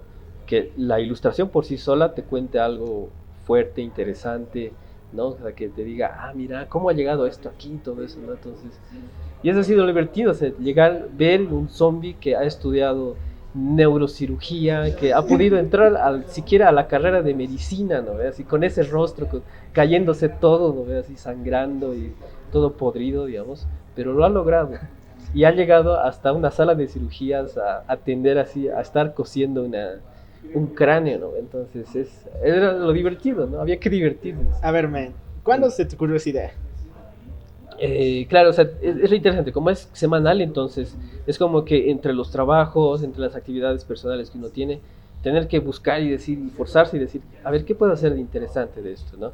Entonces, eh, es, ha sido, en esa semana, o sea, la semana pasada creo que ha sido, eh, sí, o antepasada, la antepasada, la, la tema, antepasada semana, he dicho ya, a ver, ¿qué, qué puedo hacer con un zombie, así que no sea muy común, que no sea muy, muy suave, digamos, ¿no? que sea algo bien contrario. Y eso es lo divertido, el mover contrarios es lo que hace que las historias surjan, ¿no? Es, por ejemplo, igual esta semana eh, van a, la temática es los yokais, por ejemplo, ¿no? Mm. Los yokais que son eh, seres, digamos, de leyendas urbanas o antiguas de Japón. Y eso es interesante porque tienes estos monstruos, digamos, de otra cultura, uno tiene que enterarse y leer y todo eso. Y es hermoso, encuentras historias fantásticas ahí. Entonces yo voy a ver qué hacer con el yokai que me ha tocado y, no sé, algo tipo zombie, no sé, veremos cómo sale esa idea. Así que ya lo saben, chi- chicos, nuestro querido amigo Salvador sigue participando en este mega evento, ¿verdad? Así Todavía es. estás en Alcazar. Sí, sí, estamos, esta es la sexta semana, faltan cuatro más. ¿Cómo podemos apoyarte o cómo podemos ver tu trabajo respecto a tu avance en esta carrera? ¿En qué página? Eh, bueno, nuevamente citando mis páginas en Art of Salvador Pomar, que está en Facebook, y salvador.pomar, que es en Instagram, que esas son las más activas. Van a venir muchas sorpresas. Y bueno, yo te pregunté cuándo, porque hace tiempo, creo que a comienzos de este año, Marvel, digo, Disney había lanzado una serie que igual hablaba de cómo vivir los zombies, su vida normal. Así que ya estaba diciendo que ellos te debían plata, tío. Ah, En serio. Yo ya estaba a punto de decir, tú debías cobrar tu dinero. Pero yo creo que ha sido una bonita referencia y al menos yo- ¿Has tomado alguna referencia icónica, o sea, de, de imágenes que te han, han servido de, como decir, de inspiración y has tomado las ideas? Porque en serio, yo lo relaciono mucho a las portadas que te dije de, de Megadeth y Iron Maiden y tienen mucho. O sea, algo, algo tienen de parecido, pero no sé qué en específicamente. Y quería preguntarte si lo has, tomado de inspiración, en serio, me, me está matando. Ajá. Sí, eh, no, no, no, la, la verdad que no. O sea, eh, sí he tenido una, es una práctica, ha sido interesante, de hecho, así como para contar una anécdota más divertida también. Tuve una práctica en la universidad justamente que era eh, poder crear eh, un box set para una banda específica. Y en mi grupo, ¿no? Nos tocó así eh, elegir una banda, ¿no? Estaba entre o YouTube o Iron Maiden. Y claro, yo había un poco analizado la gráfica de ambos eso, cómo está manejando, y he dicho, ah, mira, Iron Maiden. Así, al final se ha elegido Iron Maiden. Y, y yo tenía que crear una portada así, eh, eh, o sea, tener a, a Eddie, ¿no? que es el personaje principal de Iron Maiden, eh, en una situación específica y no sé, ha sido interesante porque he practicado un poco, ¿no? O sea, para saber cómo este ilustrador trabajaba el personaje, en qué situaciones, los colores y todo eso, ¿no? Quizás sí, o sea, siempre se queda algo, ¿no? Tal vez de esa vez, no sé, algo se me habrá quedado, pero no ha sido, digamos, una inspiración directa. Lo que eso sí, digamos, para el proceso de este dibujo ha sido, eh, primero un dibujo así, ah, un sketch bien rápido, digamos, de lo que quiero, ¿no? El, ángulo, los personajes, el tamaño que va a tener el, la ilustración, y de acuerdo a eso ya eh, es lo que he aprendido también, a no tenerle miedo a eh, tomar referencias, porque yo era bastante reticente, era como, como que no, yo quiero que todo lo que se me guarde en la cabeza lo pueda reproducir, pero a veces, digamos, no sé, tienes ilustradores como Kim Jong-ji, que es una bestia así, es un coreano que te dibuja escenas así brutales de memoria. Tienes así eh, motocicletas, lanchas, perros, soldados, armas a un detalle así bestial y todo lo hace de memoria. Es así una bestia de ilustrador.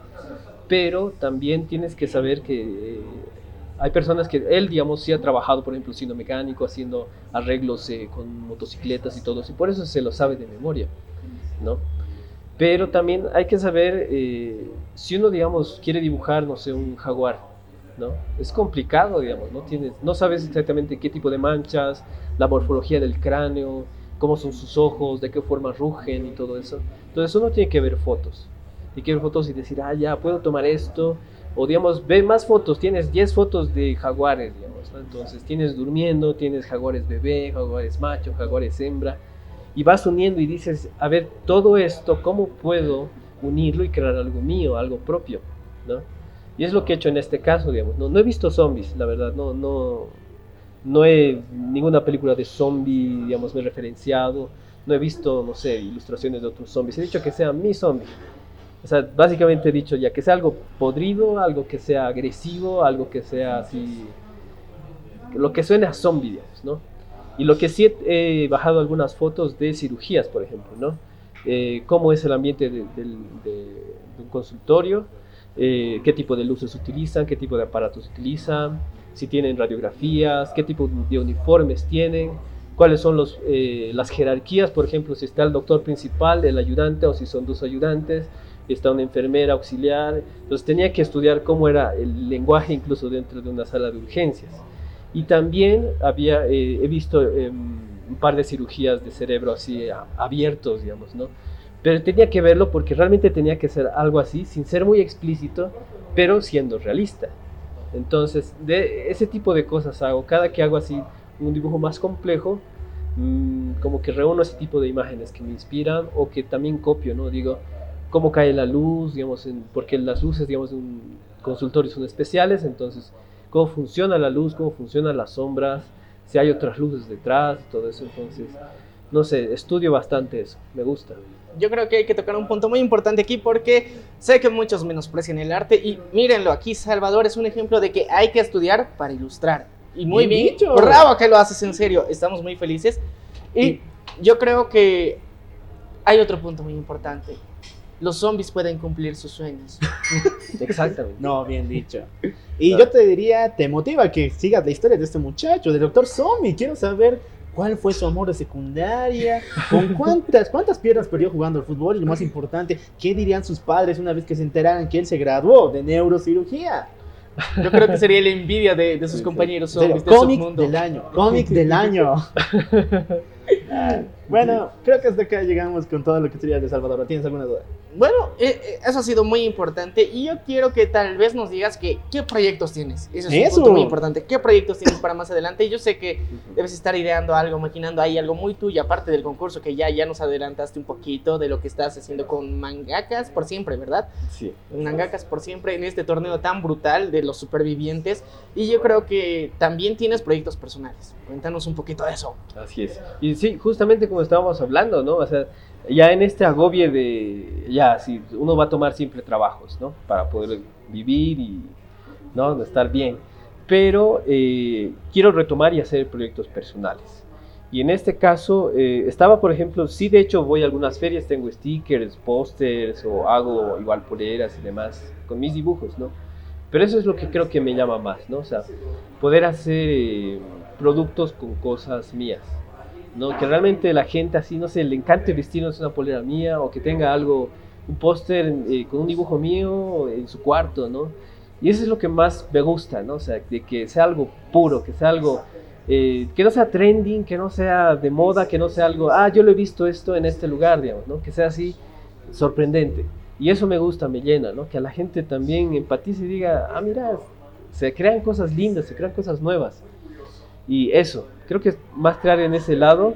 Y también quiero hacer proyectos de historieta. Tengo así un, como que unas dos ideas que se están cocinando, bastante interesantes. Y eso, tal vez, no sé, estoy inquieto, quisiera hacer más cosas, no sé, estoy, eh, no sé, en murales, tratar de tal vez meterme un poco en eso. O tal vez meterme en la... Eh, no sé, o sea, tendría que ver qué más puedo hacer con el dibujo. Creo que es una exploración personal, es más intenso, digamos. ¿no? Pero tienes las puertas abiertas de la venganza del troll. Cualquier proyecto que tengas nos dices y nosotros felices de compartirlo con el mundo porque en serio nos, nos- nos encanta, nos motiva. ¿Sabes qué emocionados estamos aquí?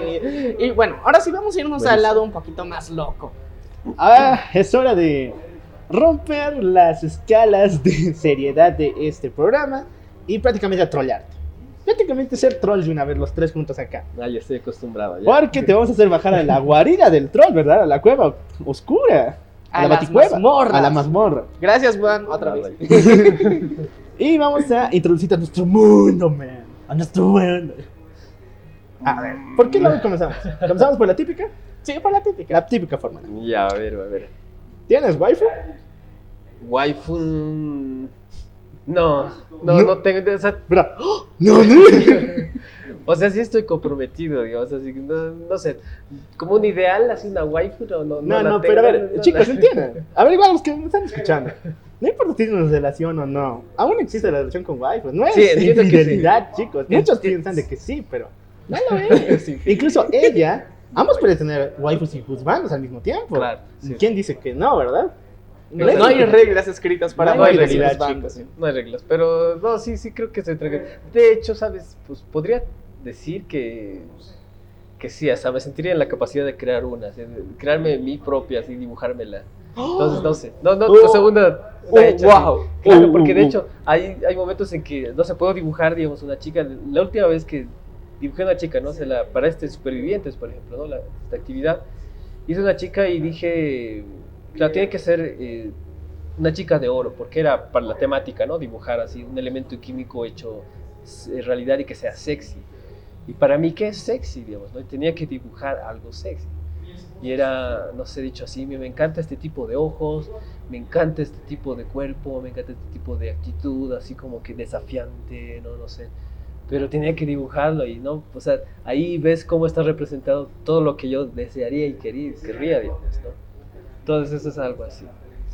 Bueno, Imagínense, ha, ha roto las escalas de los moldes, en serio. Mira, un ilustrador puede crear su propia waifu. Sí, algo que nos han comentado Ay, los anteriores, que pueden crear su propia waifu, ¿verdad? Sí, así que, y, y esto es más genial porque, en serio, lo pueden mantener oculta para que no la profanen. Eso es más importante porque No, hemos visto, con con- yo creo que No. er- eres consciente de la regla 34 y sabes qué cosas malas pasan por ahí. Te lo juro, Juan. Digo, te lo juro, Salvador. Vas a tener a tu waifu tres minutos después, ya está en la regla 34. A menos que tomes cartas en el asunto, man. Claro, sí.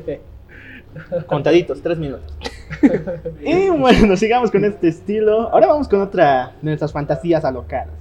Todo el mundo sueña con ir a un mundo y se cae, a un mundo paralelo. Muchos sueñan prácticamente con tener un aren, aren, matar un dragón o ña ña ña. ¿Cuál sería tu fantasía en un mundo paralelo? Un mundo paralelo. Ah, creo que donde haya muerte y vida instantánea sería divertido, así, no sé. Algo con comida, comida gigante, sería hermoso, así. Como que un mundo así de sabores y de, y de lujuria así desenfrenados, así una bacanal bestial. Sería muy divertido así, pero todo, ya no existirían los pecados, sería hermoso. O sea, un lugar así como que puedes hacer lo que quieras, puedes matar a quien quieras, puedes procrear con quien quieras, puedes comer lo que quieras. Creo que así sería un libertinaje más allá de la moral y los límites reales. Eso estaría. Man, tienes que leer. Girorgasmo de Grand, de Grand Ennis. Eh, ahí está tu sueño, ven. Ahí está tu sueño. Sí. Ah, mira, ya, perfecto. No sé, a mí me, me he hecho referencia como un- una versión de lluvia de hamburguesas con risero. Porque revives es que mueres, pero al mismo tiempo le faltaba la parte de, de- La parte de- suculenta. la todo. parte ricolina de todo esto, pero aún así, wow, wow, qué enfermo. Ya me no, entiendes. dilo cómo se dice. Qué cerdo. Bueno, gracias, gracias. Oink, oink, oink para todos, chicos. No, pero es algo increíble, ¿no? O sea, muchos piensan de que viajar a un mundo paralelo es prácticamente vivir en otra realidad, pero con las mismas reglas que tienes. Pero ¿qué pasaría si un día despiertas y vuelves en un mundo sin reglas? No manches, es el paraíso para muchos, ¿verdad? Claro. Y la perdición para, para muchos también, para lo mismo, sí. Nada, ya, para todos los escritores de manga, novelas ligeras incluso anime, cuidado que es una buena idea de, de Salvador, ¿no? Cuidadito, dilo, dilo. Así no se olviden, esto está inscrito, está grabado en ese momento. Liz, patente pendiente, patente, Patente pendiente. pendiente. Bueno, ya, ya hemos escuchado mucho y ahora sí tenemos que ir a los puntos clave. ¿Cuál es tu relación con Marvel Comics? Y Bueno. también con el UCM, con todas las cosas que tiene y también la rata. El malvado rey rata, ¿verdad? Sí, estamos hablando de Disney, por cierto, el malvado rey rata. Es que como absorbe todo, compra empresas y todas las cosas, y muchas veces arruina franquicias como Star Wars y esas cosas, por eso es el malvado rey rata. Explicación explícita para los que tantos capítulos nos han escuchado maldiciendo a alguien llamado rey rata. Ah, ya está bien, está bien. Pero mira, sí, eh, bueno, charlando previamente, ¿no? Sí, no, no soy muy seguidor ni fan de, de los productos tanto de cómics como de películas, por ejemplo, de Marvel. De DC sí un poquito, ¿no?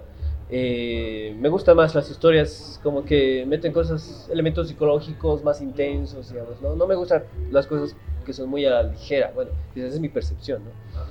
Eh, que maneja más, digamos, Marvel o incluso Disney, ¿no? A veces veo, tienen cosas hermosas, ¿no? Que han hecho, por ejemplo, ¿no? Estos, estas ratas malditas, pero, incluso la capacidad de poder unirse con Pixar, digamos. Eso yo admiro, digamos, el trabajo de Pixar, cuando eran más independientes, ¿no? Antes de, de ser Disney Pixar, entonces era como que esto puro, ¿no? Digamos, esto que no manejaban, no eran cosas cursis, digamos, eran cosas bien pensadas, digamos, ¿no?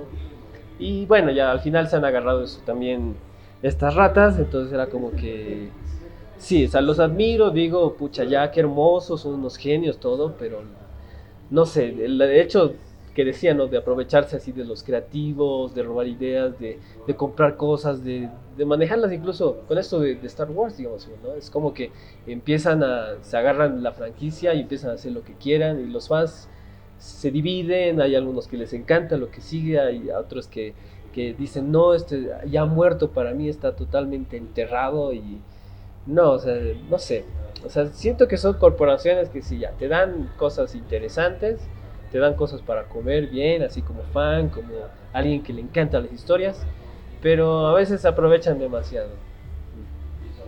Y bueno, para todos aquellos que quieran saber la opinión de Salvador respecto a la noticia de que Spider-Man ya no está con Marvel, El Salvador ni se inmuta, ¿verdad? Que no se inmuta, aquí siempre parado de pie y que más bien no aprecia el trabajo de Tom Holland. bueno, tú me contaste de un amor prohibido, DC Comics. Dime cuál es tu relación con ellos. Bueno, como te decía, sí estaba más eh, encariñado, digamos, con esta figura de, de Batman, ¿no? Eh, Por ejemplo, se unió eh, el team. Ah, Sí, exacto. Eso es hi-fi. brutality. Y la cosa es, eh, por ejemplo, me encanta el- también cómo se lanzan a, a los tipos de arte, digamos, ¿no? Por ejemplo, tienen el... Es de, de las que más me encantan es Arkham Asylum, ¿no? Que es este cómic así. Gaiman, hermano. Es que es brutal, así, digamos, la forma en, en cómo gráficamente y así en los diálogos, como, sea, en la misma historia como la construcción, cómo es que han logrado hacer algo tan brutal y tan lanzado, digamos, ¿no? No es dibujo perfecto, no es así, no es hecho en serie, digamos, ¿no? Se nota que son hasta cuadros así magníficos, hechos, hechos cómic, ¿no? Entonces es este tipo de cosas que actitud deseas y yo realmente admiro, ¿no? Eso sí, realmente confiar en los artistas, confiar en, tanto guionistas como, como gráficos, así le dan nomás, ¿no? Y las pelis, sí, también igual son interesantes, ¿no? Sí tienen, persiguen, si algo comercial está bien, ¿no? Pero tampoco dejan de ser oscuras, no dejan de ser así como que más internas, picar cosas psicológicas, picar el nervio más profundo de las personas, creo que eso, eso admiro más. Al fin alguien que habla nuestro idioma, ¿verdad? Bueno, y yo creo que es necesario preguntarte, ¿cuál es tu película favorita de DC hasta el momento? O sea, ¿de ¿cuál de los superhéroes ha sido el que más te ha encantado eh, durante los últimos años? Vamos a hablar, porque ahorita ya vamos a hablar con figuras grandes ya de, de la trilogía de Nolan y, y otras cosas que están maravillosas, cosas bonitas, cosas bien hechas, pero desde que se rebutió, como se podría decir, todo este universo, desde que salió Menos eh, Man of Steel, eh, Wonder Woman, Aquaman, lo que puede ser la Justice League, Bat- Batman, v Superman. y Shazam. Sí, a ver, ¿cuál ha sido tu historia favorita de todas esas? ¿Cuál te ha gustado más? Ya sea por la historia, por lo visual. ¿Cuál es tu favorita en general? Mm, Ya. Para mí, Man of Steel, sí, como que más. eh, sí me ha llegado más, ¿no? Tanto por la. O sea, cómo, cómo ¿Cómo enfrentas, digamos, esta historia que ya se ha hecho igual varias pelis, digamos, sobre Superman, digamos, así, al previo, digamos, hace años, ¿no? Es como puedes reinventarte o hablar nuevos lenguajes, digamos. Yo creo que sí se ha adecuado bien a las exigencias actuales, digamos, ¿no? Algo tan explotado, digamos, de alguna forma, ¿no? Entonces, sí, yo creo que me quedo con eso. Uh, ya. Zack Snyder, mi querido amigo, que tú me conoces bien, tienes mi número por si acaso. Aquí tengo a un fan en potencia. Porfa, viejo, vení. Él es él. Seguro que te va a dar muy buenas ideas para tu universo, ¿verdad? Sí, no, y nosotros en serio, eh, eh, en su momento eh, estábamos tan ansiosos esperando que en la Comic Con se anuncie que iba a salir la, La eh, Snyder Cut. Snyder Cut, que, que sería la versión de Snyder, eh, lo que sería la Justice League, porque como renunció a medio proceso, entonces el corte final no está hecho bajo su visión, por eso muchas escenas se regrabaron, entonces nosotros estamos ahí ah, con todo con toda la hormona alborotada porque se anuncie esto al fin, porque gracias a la nueva CEO que, que se incorporó a Warner, ella anunció que sí, se podía retomar ese proyecto. Y por cierto, tenemos un capítulo dedicado a eso, en la que explicamos en qué consiste la Snyder Code, donde decimos así por completo qué iba a pasar realmente y que iba a ser un más grande hit que lo que fue Avengers Infinity War. Pero pocos lo sabían. Bueno, hemos encontrado oro en nuestras manos, ¿no? Comentarios completamente ciertos y completamente hirientes, pero agudos, ¿verdad? Bueno, ahora sí nos vamos a ir al otro lado del mundo, al otro lado del charco, Japón. Hermosa tierra de lolis y tentáculos. Hermano, ¿cuál es su relación con el anime, con el manga? Ya. Eh, bueno, es que es raro. Bueno, de autores es difícil, difícil que me acuerde, ¿no? O sea, soy bastante así con los nombres, me, me mareo y demás, pero los que sí me llegan, llegan. Por ejemplo, sí estaba leyendo eh, bastante y estaba así armando como que colección con eh, Junji Ito, ¿no? Que ese es así, es un maestro del, del manga, así, pero es, es bestial, o sea, es... eh, es un estilo más de terror, más así como de ansiedad y todo eso, no juega con las emociones. Y sí, Jojito yo creo que es de, lo que es- realmente he estado buscando en el lenguaje japonés, digamos, ¿no? En el lenguaje que solo ellos pueden dar, digamos, ¿no? Y yo creo que igual el, el- el terror igual tiene un montón de, de fama, eh, estaban naciendo, ¿no? El terror psicológico y todo eso, ¿no? Un poco más cyberpunk y todo eso, entonces han explotado bastante los japoneses eso y este autor es como que l- tiene las riendas, digamos, ¿no? Para eso. De hecho, se han hecho igual unos cortos eh, referidos a su, a su trabajo, que igual los tengo pendientes, pero que he escuchado que se han, han sonado bastante, digamos, ¿no? Me gusta eso, así, son, no tienen miedo de nada, sí, los, los japoneses, y el, este autor es como que un, eh, un ejemplo claro, digamos, ¿no? O sea, no tiene miedo de, de, de mostrarte es una bestia, eh, no sé, hecha niña, digamos, una, hay una historia así que, que me ha encantado, que era por ejemplo de una, eh, era de, de un chico, así de una escuela que todo el tiempo se, como que se disculpaba con todos, o sea, porque él pensaba que ofendía a todos, ¿no? Y cl- claro, sabemos que los japoneses son como que eh, muy honorables, que tienen que eh, ser muy cordiales, tienen que disculparse con todos, así, no sé si, si se atrasan o si han sido faltos de respeto, tienen que disculparse y todo eso, ¿no? Entonces es como eh, este tipo, pero que es como una maldición, ¿no? Como que cada vez que se disculpa es eh, como que se hiere a sí mismo, es como que eh, es como un flagelo, o sea, se- creo que y le excita así, del tener que disculparse, ¿no? Es, y es destructivo realmente, o sea, realmente no es que se disculpe para complacer, sino realmente hace mal. Y claro, estoy confundiendo un poco las historias, creo que incluso es un asesino que justamente con la persona que se disculpa va a morir o algo así es. Entonces es tremendo. Pucha. Y en serio, los japos están locos, pero en serio están locos. Y hemos visto historias muy enfermas, pero que en serio amamos también. O sea, wow, que. eh, eh, hemos hablado un día del género H, de este famoso género ricolino, donde ahí vemos Espera, los niveles espera. más enfermos, en serio. Vimos manos moviéndose como si fuera la hora de la cena. Sigue hablando, sigue hablando. Podemos ver más acciones. Bueno, eh, hablamos de este tema en un episodio especial. Si es que no lo he escuchado, tienen que escucharlo, está pendiente ahí. Y yo creo que tal vez podamos sacar algún momento en el futuro una segunda parte, porque en serio nos falta mucho por recorrer eh, en este género. Es muy grande y los japos en general manejan un gore bien denso. Porque Demasiado fuerte. eh, eh, al menos a mí una de las historias que me ha gustado y a muchas personas he visto que no es Corpse Party. Esta, esta historia nos cuenta una maldición que existe dentro de un colegio donde técnicamente hay almas atrapadas y tienen que liberarlas. Entonces, eh, estudiantes vivos pasan a ese mundo solamente en la noche, a través de la noche, y tienen que solucionar eso o no van a poder volver a su mundo. Y es interesante la premisa, pero el final, el final es brutal y muchas personas dicen, ¿por qué demonios ha pasado eso? y yo me sentía tan complacido de que pase el final. El final me encanta, en serio, es, bien gracioso porque a la mayor parte de las personas que he preguntado, qué enfermo final, qué horrible final, en serio, odio, odio esta serie. Y yo me maravillaba, en serio, esto, es muy raro, estamos enfermos aquí. Bueno. bueno, lo que yo he visto, por lo menos a mí, personalmente, el terror siempre lo he evado, pero Ghost in the Shell el manga es una preciosura entera, ya que no podemos ver un terror como tal, pero las mismas transformaciones de los hombres en este estilo de cyberpunk, donde ves que la piel se desprende para formular partes mecánicas, los ojos se salen para lanzar nuevas armas. Dios, esto es gore, pero del bueno, pero sin llegar a ser terror. Está asumido en el género de la acción y del drama, pero tiene gore del bueno. Qué maravilla, sí. Es un buen referente a los japos. Yo creo que te mereces darte un tiempo y cada día por lo menos dedicarle un capitulito a indagar un poquito en los japos porque tienen muchas cosas. Pero nos has contado que tienes referencias de más que todo del cómic europeo. Y cuéntanos, a ver, ¿cuáles son tus cómics favoritos? Hasta la actualidad, más que todo de, esa tendencia europea. Por ejemplo, eh, así que recomendaría, por ejemplo, está... Eh, bueno, más, o sea, sí puede ser europeo, pero también es independiente, ¿no? O sea, hay algunos de Estados Unidos también, pero por ejemplo, em, que son, a ver, a mí me encanta Moebius, ¿no? Moebius, que es este, Jean Giraud, que es así, es un brutal, digamos, eh, exponente de, este género más independiente, más contemplativo, digamos, ¿no? Que tiene, no sé, escenarios imaginarios, eh, eh, figuras, digamos, humanas, personajes así desarrollados en situaciones bien hasta muy graciosas, pero existenciales también a la vez, ¿no?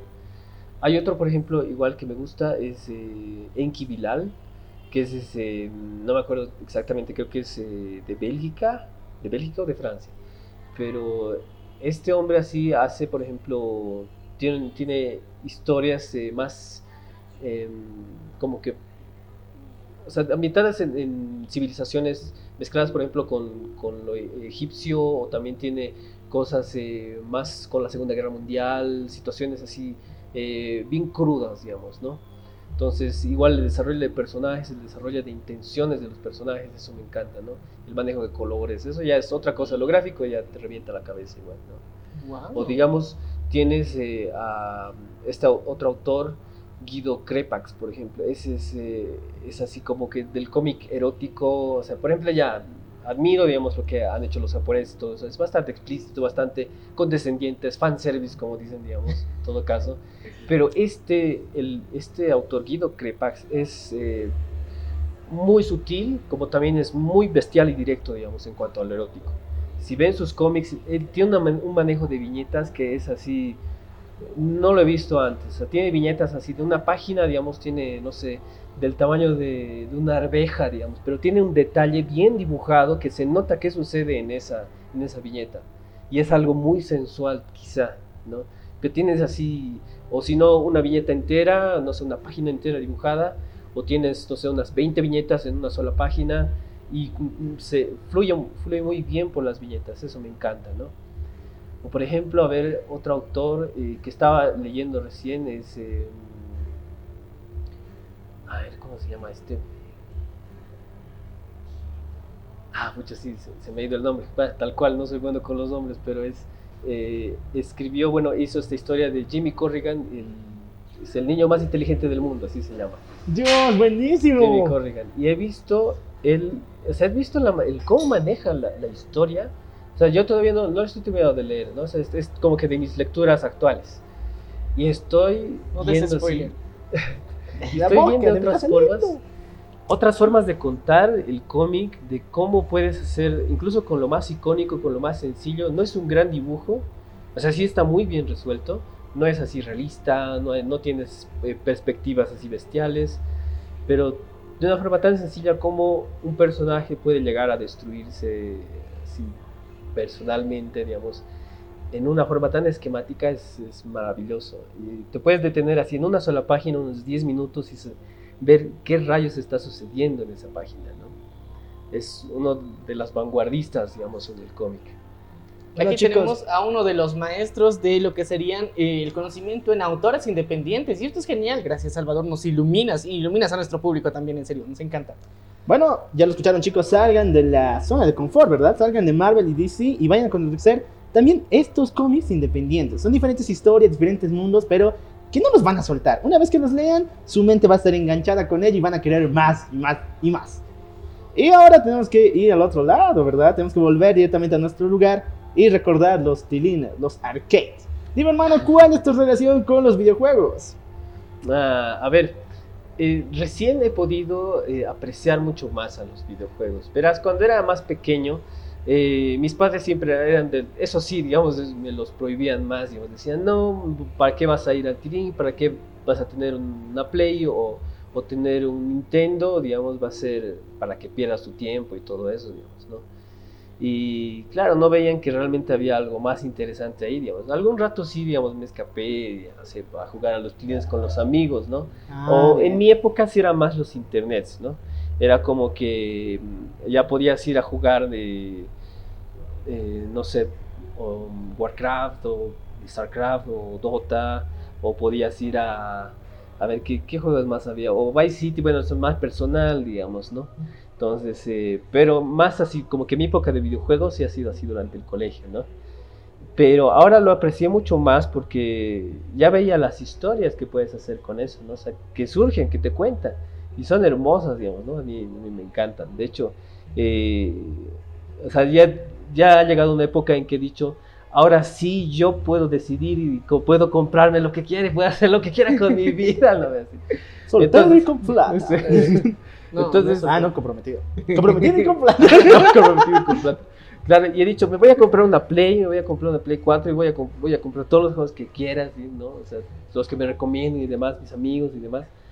Y no, pues, o sea, yo feliz porque ya estaba descubriendo, o sea, sé que hay, hay joyas, digamos, de antes que sí, digamos, o sea, me encanta, me entretengo, ¿no? O sea, si bien ah, hay de estos aparatitos que vienen con Tetris o que vienen con, con Frogger o tienes, no sé, estos tanquecitos, me encanta, con bits igual me llevo perfecto, como también de los últimos juegos que eh, justamente estoy jugando ahora es Horizon, por ejemplo, ese es- me encanta Horizon Zero Dawn, es un juego muy bien hecho, así tanto en temática como en gráficos, como en, en- en estilo de juego, así eh, lo admiro, así es muy muy bueno y lo recomiendo.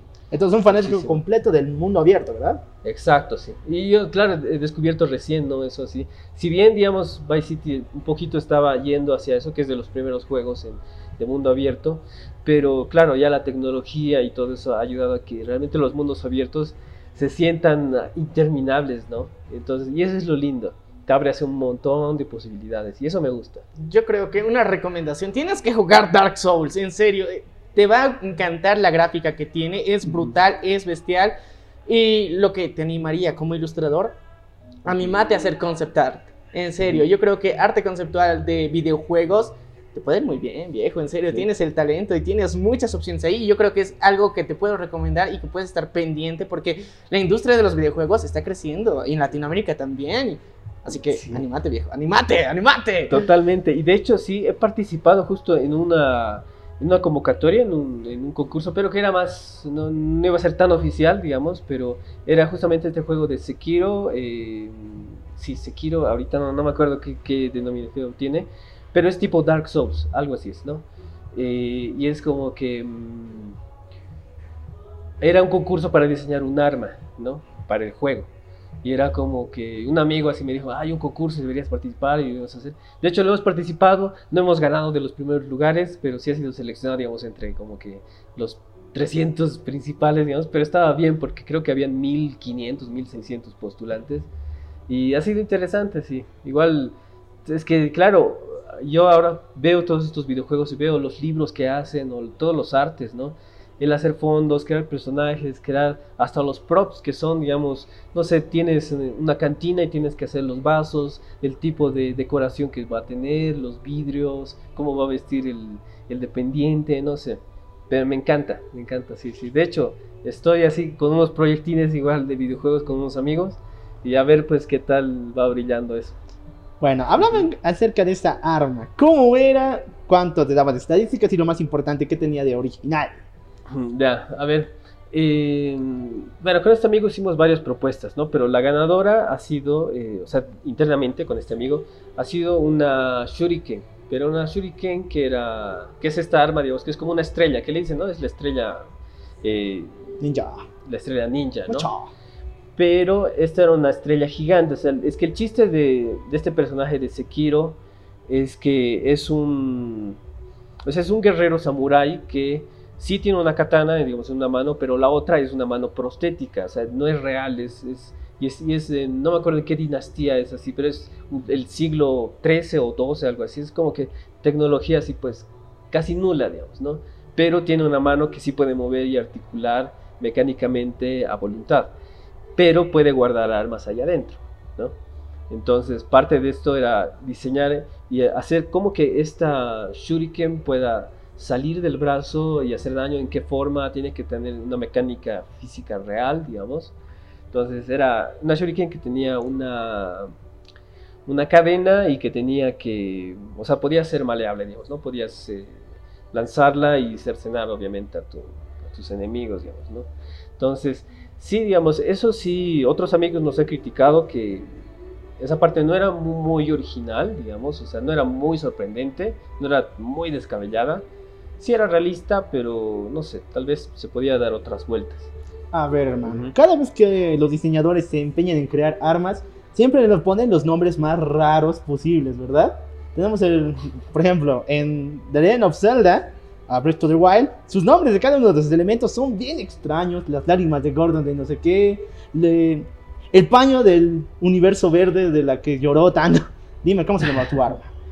Ah, mucha, no, no recuerdo, pero era el. O sea, tenía el símbolo, el, el kanji de halcón. O sea, era una shuriken halcón, básicamente. No, no, no me acuerdo la, el, cómo se pronunciaba en, en, en japonés, pero sí era por ahí, digamos, ¿no? La Shuriken Arcon. Hermoso, Sí. hermoso, hermoso.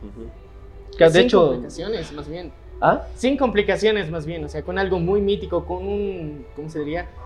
Con una historia bien compleja detrás del arma. No, o sea, simplemente la Shuriken Halcón. Algo milenario. Listo. Exacto, sí. Y claro, manejaba un poco la estética de los, eh, de los tatuajes japoneses y he visto tatuajes igual de halcones y estaba interesante, digamos, ¿no? Entonces le he metido al arma así. De hecho, el arma sí tiene como que dos capas. Una que es la shuriken, que son cuatro puntas muy afiladas y pesadas. Y luego tiene un abanico que emulan las alas de un halcón, digamos, ¿no?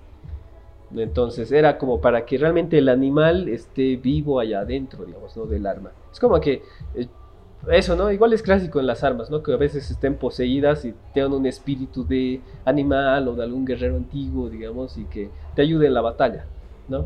Y en este era como que sí, es el arma y todo el metal era emulando un halcón. Algo así. Fascinante. Y esperamos todos tus resultados de tus proyectos. Principalmente me encantaría ver que un personaje creado por ti o una arma creada por ti en un videojuego. Dios, nosotros tenemos que ser los primeros, ¿verdad? Ah, por supuesto. ¿Lo sí. juras? Sí, no le voy a ¿Lo pasar, juras? Esto sí. está completamente grabado. Mientras mantengan el secreto, claro. sí. Eh, Pero es para ustedes. Esos Gracias. son los videojuegos. Ya, ya, ya. Nosotros vamos a guardar el secreto hasta que salga el juego. Ah, Ah, no, ya, ya. Ya, ahí es válido. sí. Ya, trato hecho entonces. Bueno, es muy bonito cómo hemos llegado a este punto.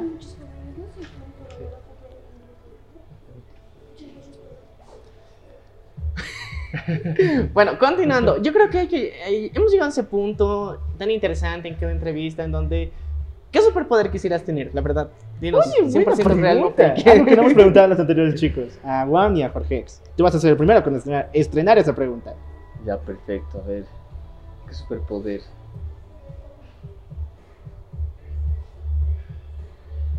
Quisiera tener el, el superpoder de.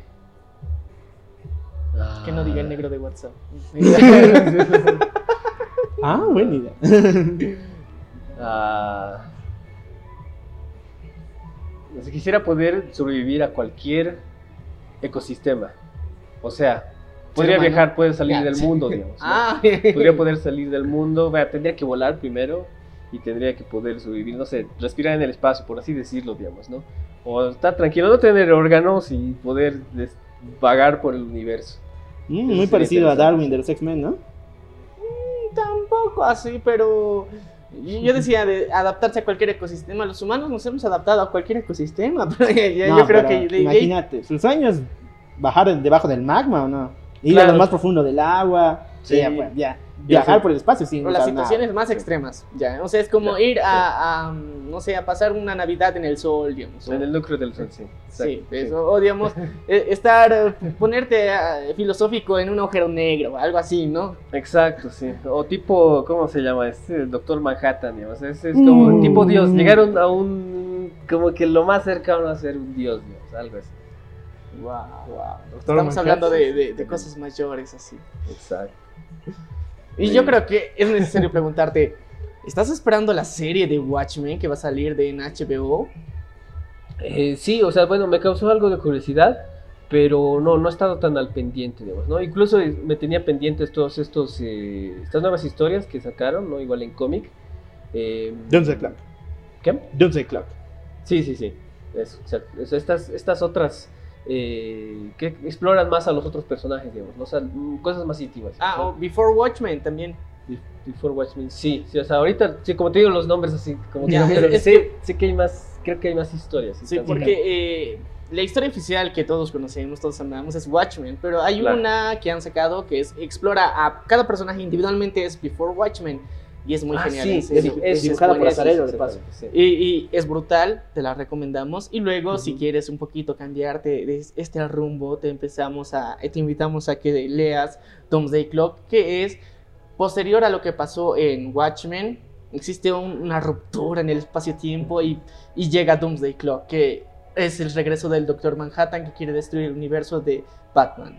De DC Comics mira, ya. Entonces ya, ya te sembramos la duda y a nuestros sí. oyentes igual, así que wow, qué señora historia se está dando y actualmente siguen saliendo tomos, así que va a ser importante que lo, lo estés viendo. Y bueno, llegamos a este punto en donde, ¿cuál es tu héroe favorito aparte de Batman? Mi héroe favorito. Hmm. La, que el mundo de los cómics, digamos, sí es un poquito más, más complejo, ¿no? O sea, Sí. como te digo, no, no, no sigo mucho de, de este estilo, pero, a ver, un superhéroe. ¿Un superhéroe o un héroe así nada más? Héroe, simplemente, sí. un héroe, no necesita tener superpoderes, sino una persona con una historia tan brutal que, wow, lo admiro, quisiera ser algún día como él o quisiera ver algún día ver poderle tocar la mano y decirle master te respeto o sentirte turco y le beses en la mano y todo antes de continuar, hashtag no homo. ¿no es Sí. no. Sí, sí. A ver, eh, pucha. Bueno, no lo había pensado así, digamos, ¿no? Un héroe. No, no, no. No, no tengo así como que uno que me jale, que me diga así. Yo quisiera conocerlo o quisiera hacer ese, digamos, no. No, no, no lo tengo pensado. bueno te lo dejamos para que lo medites en algún punto tal vez lo puedes encontrar y lo que te recomendamos ya que nos has hablado de esta temática psicológica y todo esto yo creo que es necesario y justo que veas la serie de The Boys que en serio Mucho, no, wow. Eh, no, No, sé no, si la no leas la serie, No. lee el cómic, Dios. Ah, no. Siempre es que no lo quiero traumar tanto, viejo. Pero él ya sabe estas cosas. A ver, yo te digo, si quieres algo sua- suavito, más o menos, ve la serie. Pero si quieres enterarte de lo verdaderamente bizarro como es Garth Ennis, o sea, imagínate Preacher, Crowset, lee, tienes que leer el cómic. Ya, perfecto. ¿The Boys? The Boys. The Boys. Ya. Y bueno, si, si quieres empezar, digamos, más o menos a relacionarte con qué pasa, solamente ve el primer capítulito de la serie y con eso va bastar, el te digo. El primer capítulo de la serie, con eso te va a dar pie suficiente a que quieras buscar o el cómic o terminar la serie, una de dos, pero te va a causar algo y está muy buena, sa- salió hace un mes y es una de las cosas que estamos recomendando bastante porque en serio no, no- nos ha movido bastante y lo es- está bien hecho. Para el colmo, está bien hecho, así que hay que decirlo. Y muchachos, sabemos que muchos de ustedes también ya lo están pidiendo. Y ya saben, como lo dijimos la última vez, inbox y link les damos. Exactamente, pero está bien hecho porque es de DC de paso. Ah. Nada, ya. Creo que hemos a un punto en el cual podemos dar por finalizada este encuentro con nuestro querido Salvador una vez más. Viejo, recuérdanos dónde podemos encontrarte, cómo podemos hablar contigo por inbox en privado. Ya, perfecto. No, eh, no me agreguen a mi cuenta. no, no, no, si, si quieren, pero ahí sí los acepto, ¿no? Este, no, pero sí es, es libre. Es, eh, pueden encontrarme en Facebook, en mi página personal que es Art of Salvador Pomar. Y ahí voy constantemente subiendo mm, contenido distinto, por ejemplo, también a lo que subo en Instagram. Y en Instagram estoy como salvador.pomar. Y eh, eso, estas son las más activas. Igual pueden, si quieren, los que están en ArtStation, que es igual otra plataforma de un portafolio digital, pueden buscarme, estoy igual como Salvador Pomar. Y bueno, eso en las redes. Bueno, Bueno. Quiero que nos cuentes cuál ha sido tu experiencia con la venganza del troll. Eso, Eso, eso. ¿Qué, qué te ha parecido e- esta, Esta esta mazmorra? la más morra.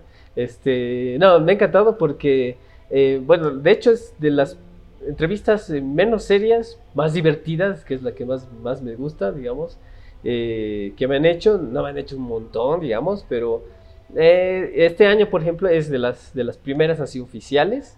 Y no, me ha encantado porque al final eh, pues, exploramos otros temas, digamos, ¿no? Y además la confianza de poder eh, ir más allá, digamos, ¿no? O sea, decir cosas personales como ser realmente sincero, digamos, ¿no? Y es la, primer- es la primera vez que nos vemos, digamos, en persona y está bueno, está bueno así tener esa amplitud y saber que también esto se puede compartir con otros, ¿no? No es, yo digamos, soy enemigo igual de, de las caretas, de tener que eh, dibujar una figura pública y todo eso, digamos, de alguna forma. Y no sé, es ser auténtico. Y yo creo que me he sentido en esta entrevista así, auténtico, tranquilo.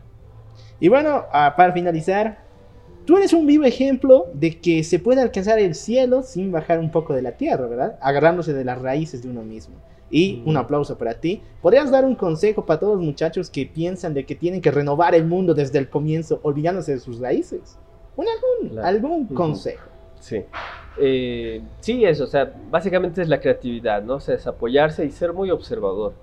Cuando eres observador, sí puedes ver lo que ha sucedido antes, puedes ver tus raíces, ver quién eres ahora, quién quieres ser, ¿no? O sea, también ver a los demás y decir, hay gente que, ya, digamos, que puede hacer menos cosas que yo y tenerlo en cuenta, saber que hay gente que puede hacer cosas más grandes que yo eh, hay personas que pueden, ah, que pueden eh, inspirarte a hacer de ti mismo otras cosas, ¿no?